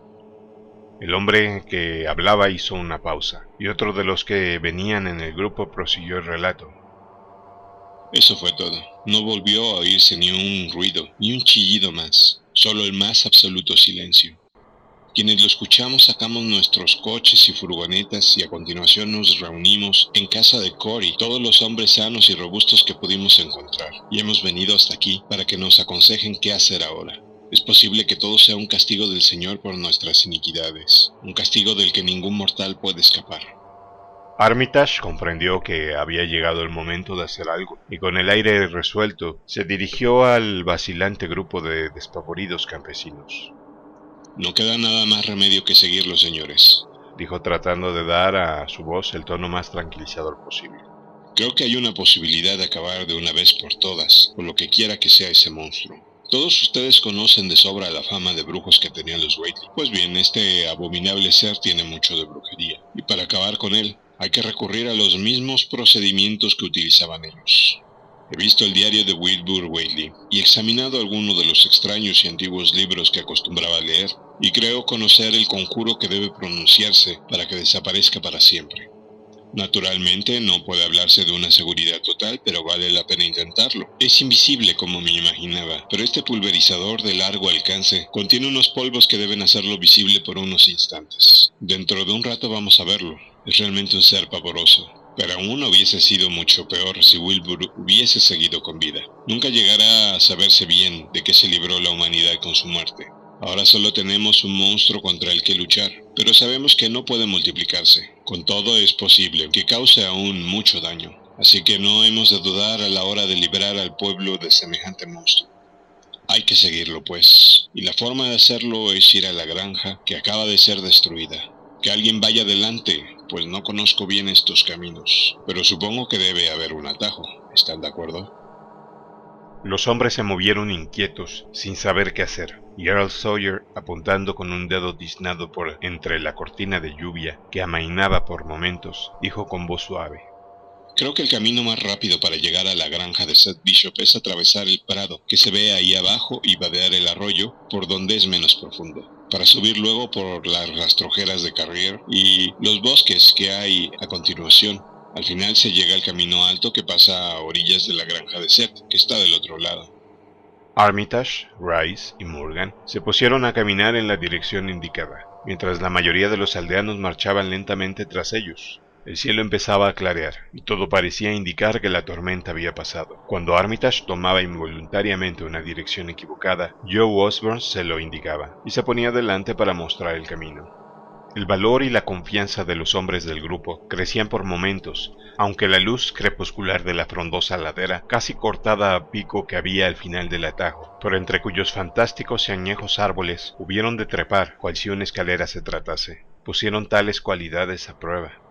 Al final llegaron a un camino lleno de barro, justo al tiempo que salía el sol, se hallaban algo más allá de la finca de Seth Bishop, pero los árboles tronchados y las inequívocas y horribles huellas eran buena prueba de que ya había pasado por allí el monstruo.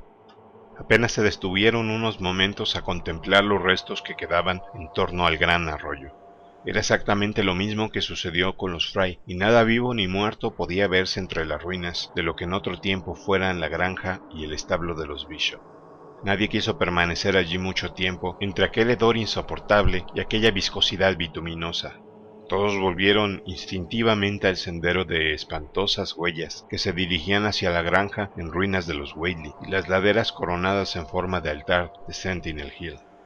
Al pasar ante lo que fuera morada de Wilbur Whaley, todos los integrantes del grupo se estremecieron visiblemente y sus ánimos comenzaron a flaquear. No tenía nada de divertido seguir la pista de algo tan grande como una casa, no lograr verlo, si bien podía respirarse en el ambiente una maléfica presencia infernal. Frente al pie de Sentinel Hill, las huellas dejaban el camino y podía apreciarse aún fresca la vegetación aplastada y tronchada a lo largo de la ancha franja que marcaba el camino seguido por el monstruo en su anterior subida y descenso de la montaña.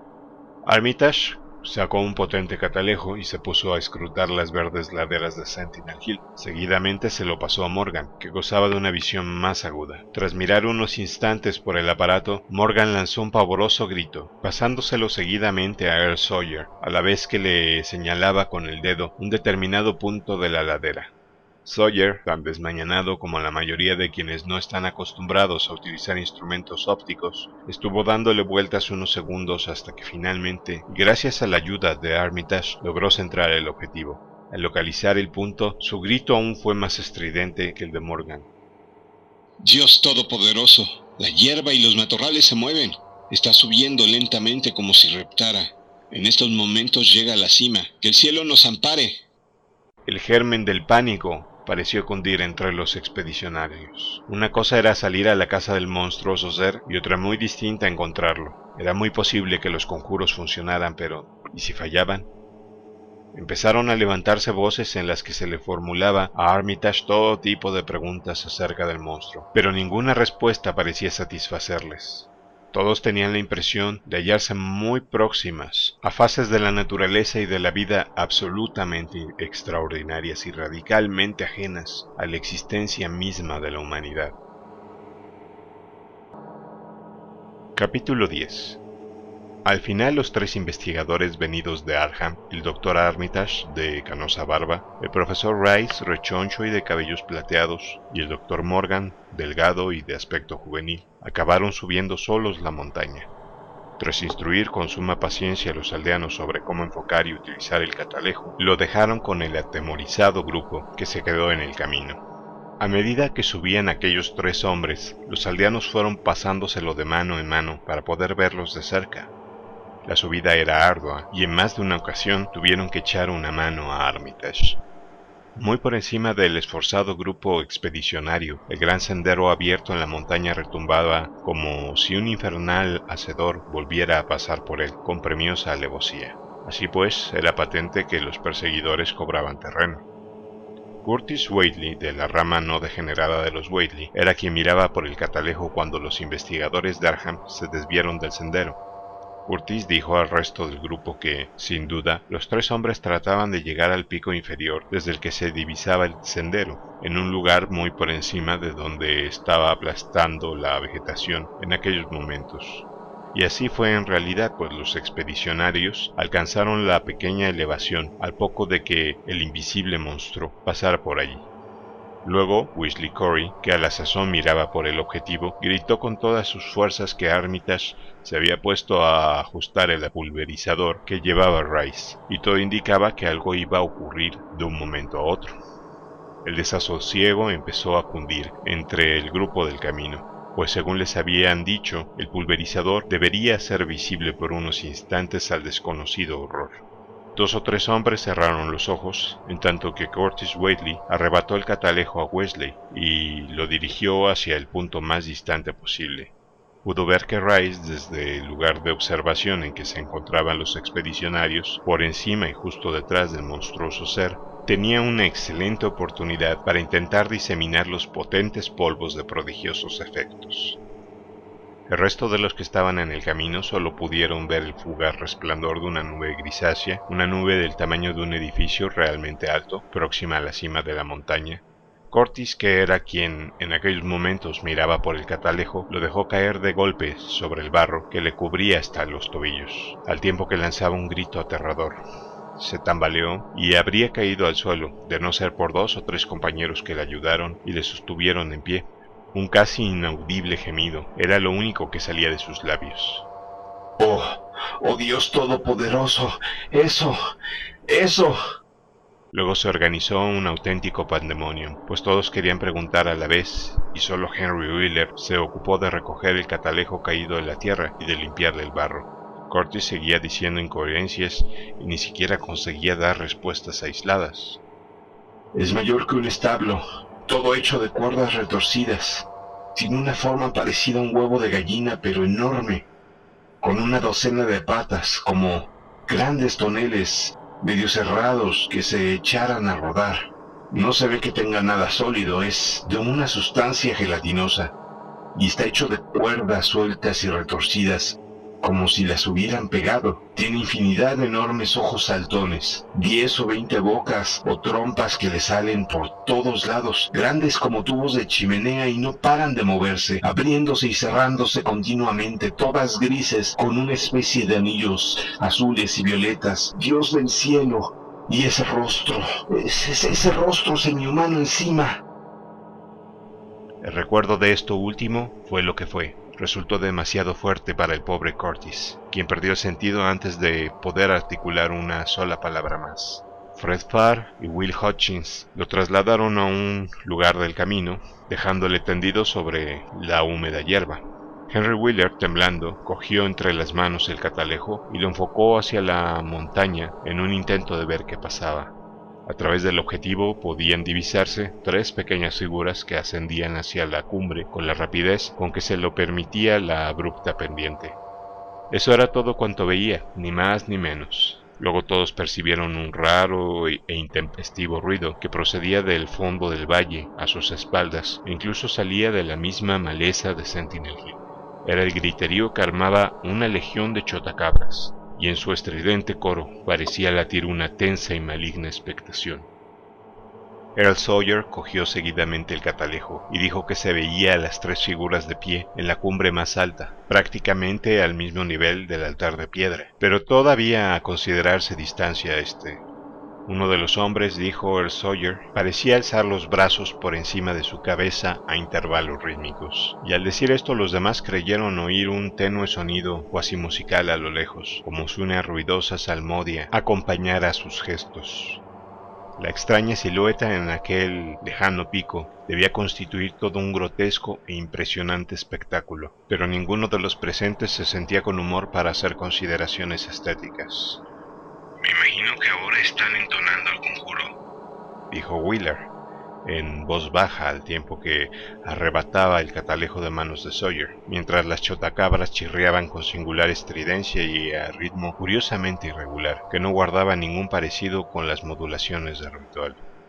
De repente la luz del sol disminuyó sin que a primera vista se debiera a la acción de ninguna nube, era un fenómeno realmente singular, y así lo apreciaron todos. Parecía como si en el interior de las montañas estuviera gestándose un estrepitoso fragor, extrañamente acorde con otro fragor que vendría del firmamento.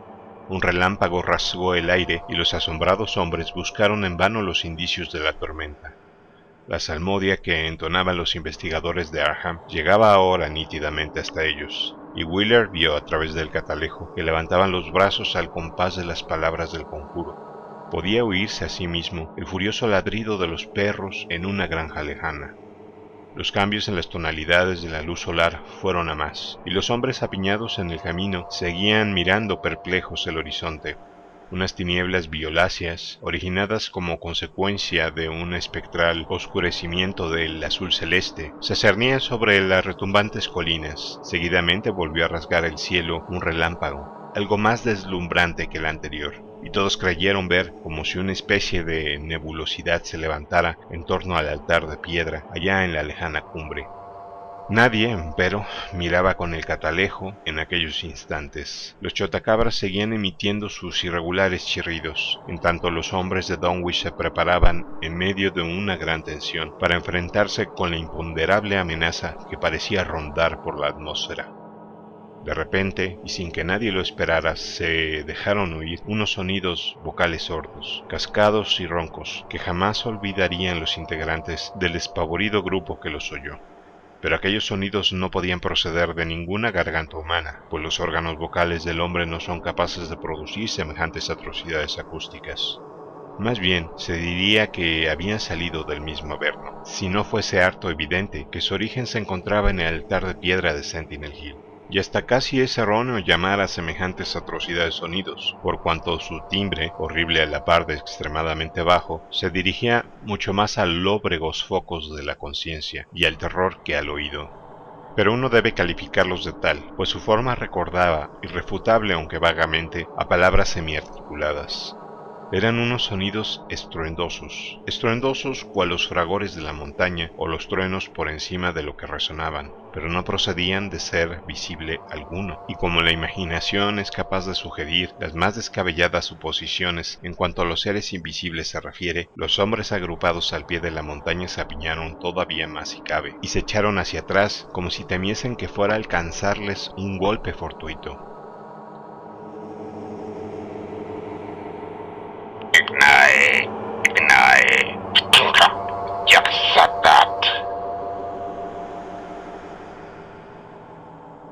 Sonaba el horripilante graznido procedente del espacio.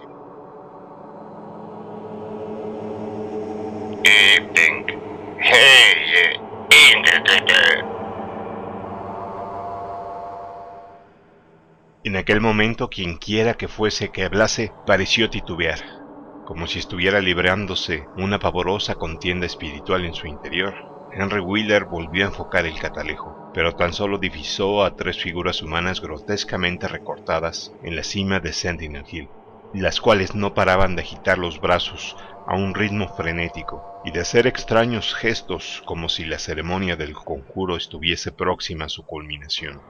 De qué lóbregos sabernos de terror propios del diabólico Aqueronte, de qué insondables abismos de conciencia extracósmica, de qué sombría y secularmente latente estirpe infrahumana procedían aquellos semiarticulados sonidos, medio graznidos, medio truenos.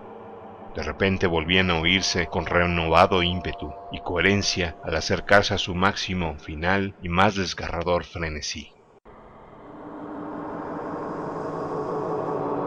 ya, ya, ya, ya, ya, ya. Enga, you, socorro, socorro. Padre, padre, shock,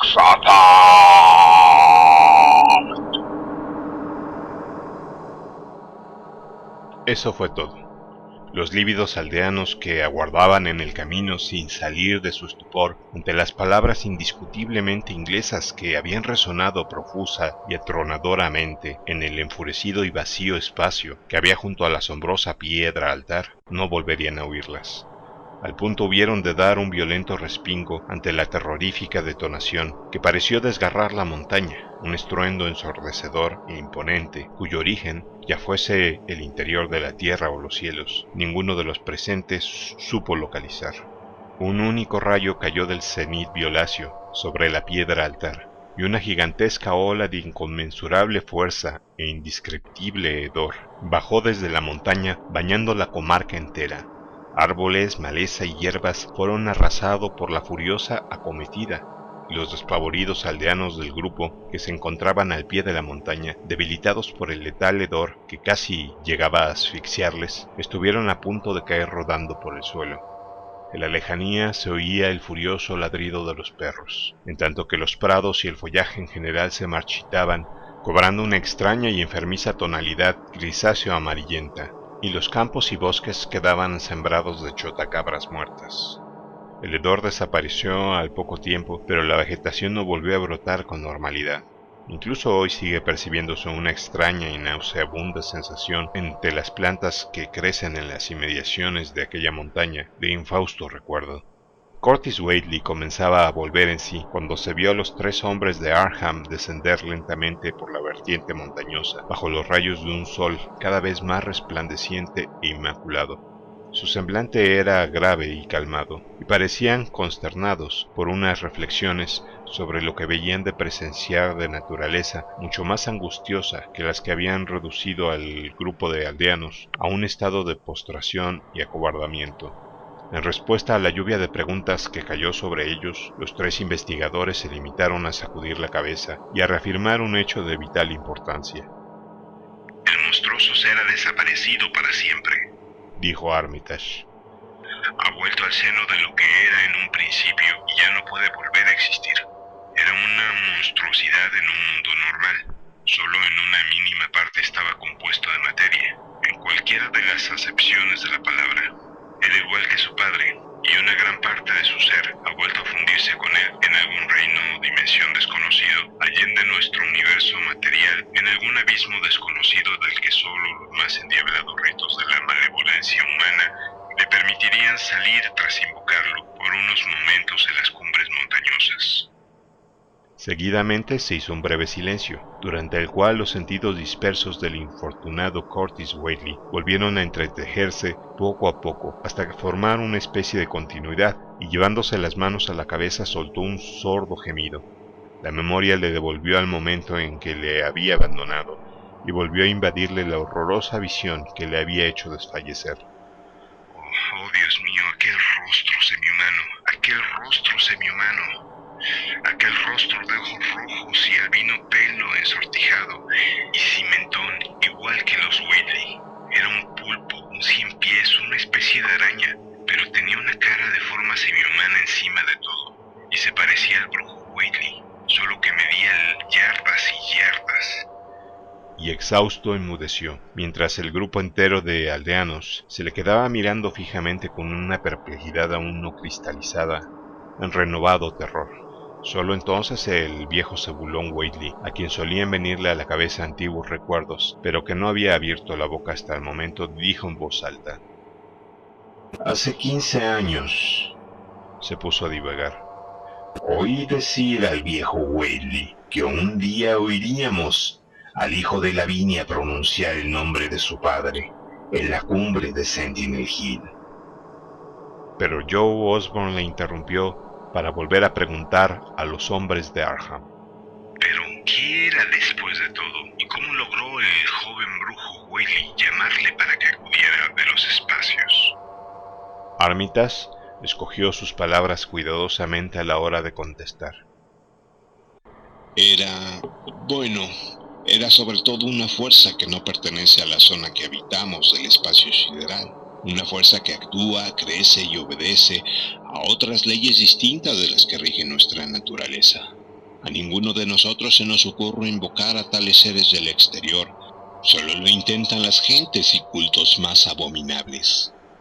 Y algo de ello puede decirse de Wilbur Whaley, algo que basta para hacer de él un ser demoníaco y un monstruo precoz, y para hacer de su muerte una escena de diabólico patetismo. Lo primero que pienso hacer es quemar este maldito diario. Y si quieren obrar como hombres prudentes, les aconsejo que dimiten antes la piedra altar que hay en esa cima y echen abajo todos los círculos de monolitos que se levantan en las restantes montañas. Cosas así son las que a la postre traen a seres como esos de los que tanto gustaban los Weasley. Unos seres a los que iban a dar forma terrestre para que borraran de la faz de la Tierra la especie humana y arrastraran a nuestro planeta al fondo de algún lugar execrable para alguna finalidad de naturaleza igualmente execrable. Pero por cuanto se refiere al ser que acabamos de devolver a su lugar de origen, los Whaley lo criaron para que desempeñara un terrible papel en los monstruosos hechos que iban a acontecer. Creció deprisa y se hizo muy grande por las mismas razones por las que lo hizo Will pero le superó porque contaba con un componente mayor de exterioridad. Y es innecesario preguntar por qué Wilbur lo llamó para que viniera del espacio. No lo llamó. Era su hermano gemelo, pero se parecía más a su padre que él.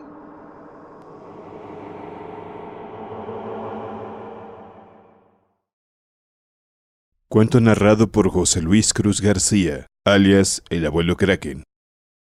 Contáctame a través de Twitter por la cuenta arroba el abuelo Kraken. o por medio de Facebook por la cuenta El Abuelo Kraken. Correo electrónico admin arroba el blog de. Si te gustó este audiolibro y deseas contribuir de alguna forma, por favor visita mis redes sociales y coméntamelo. Hasta la vista.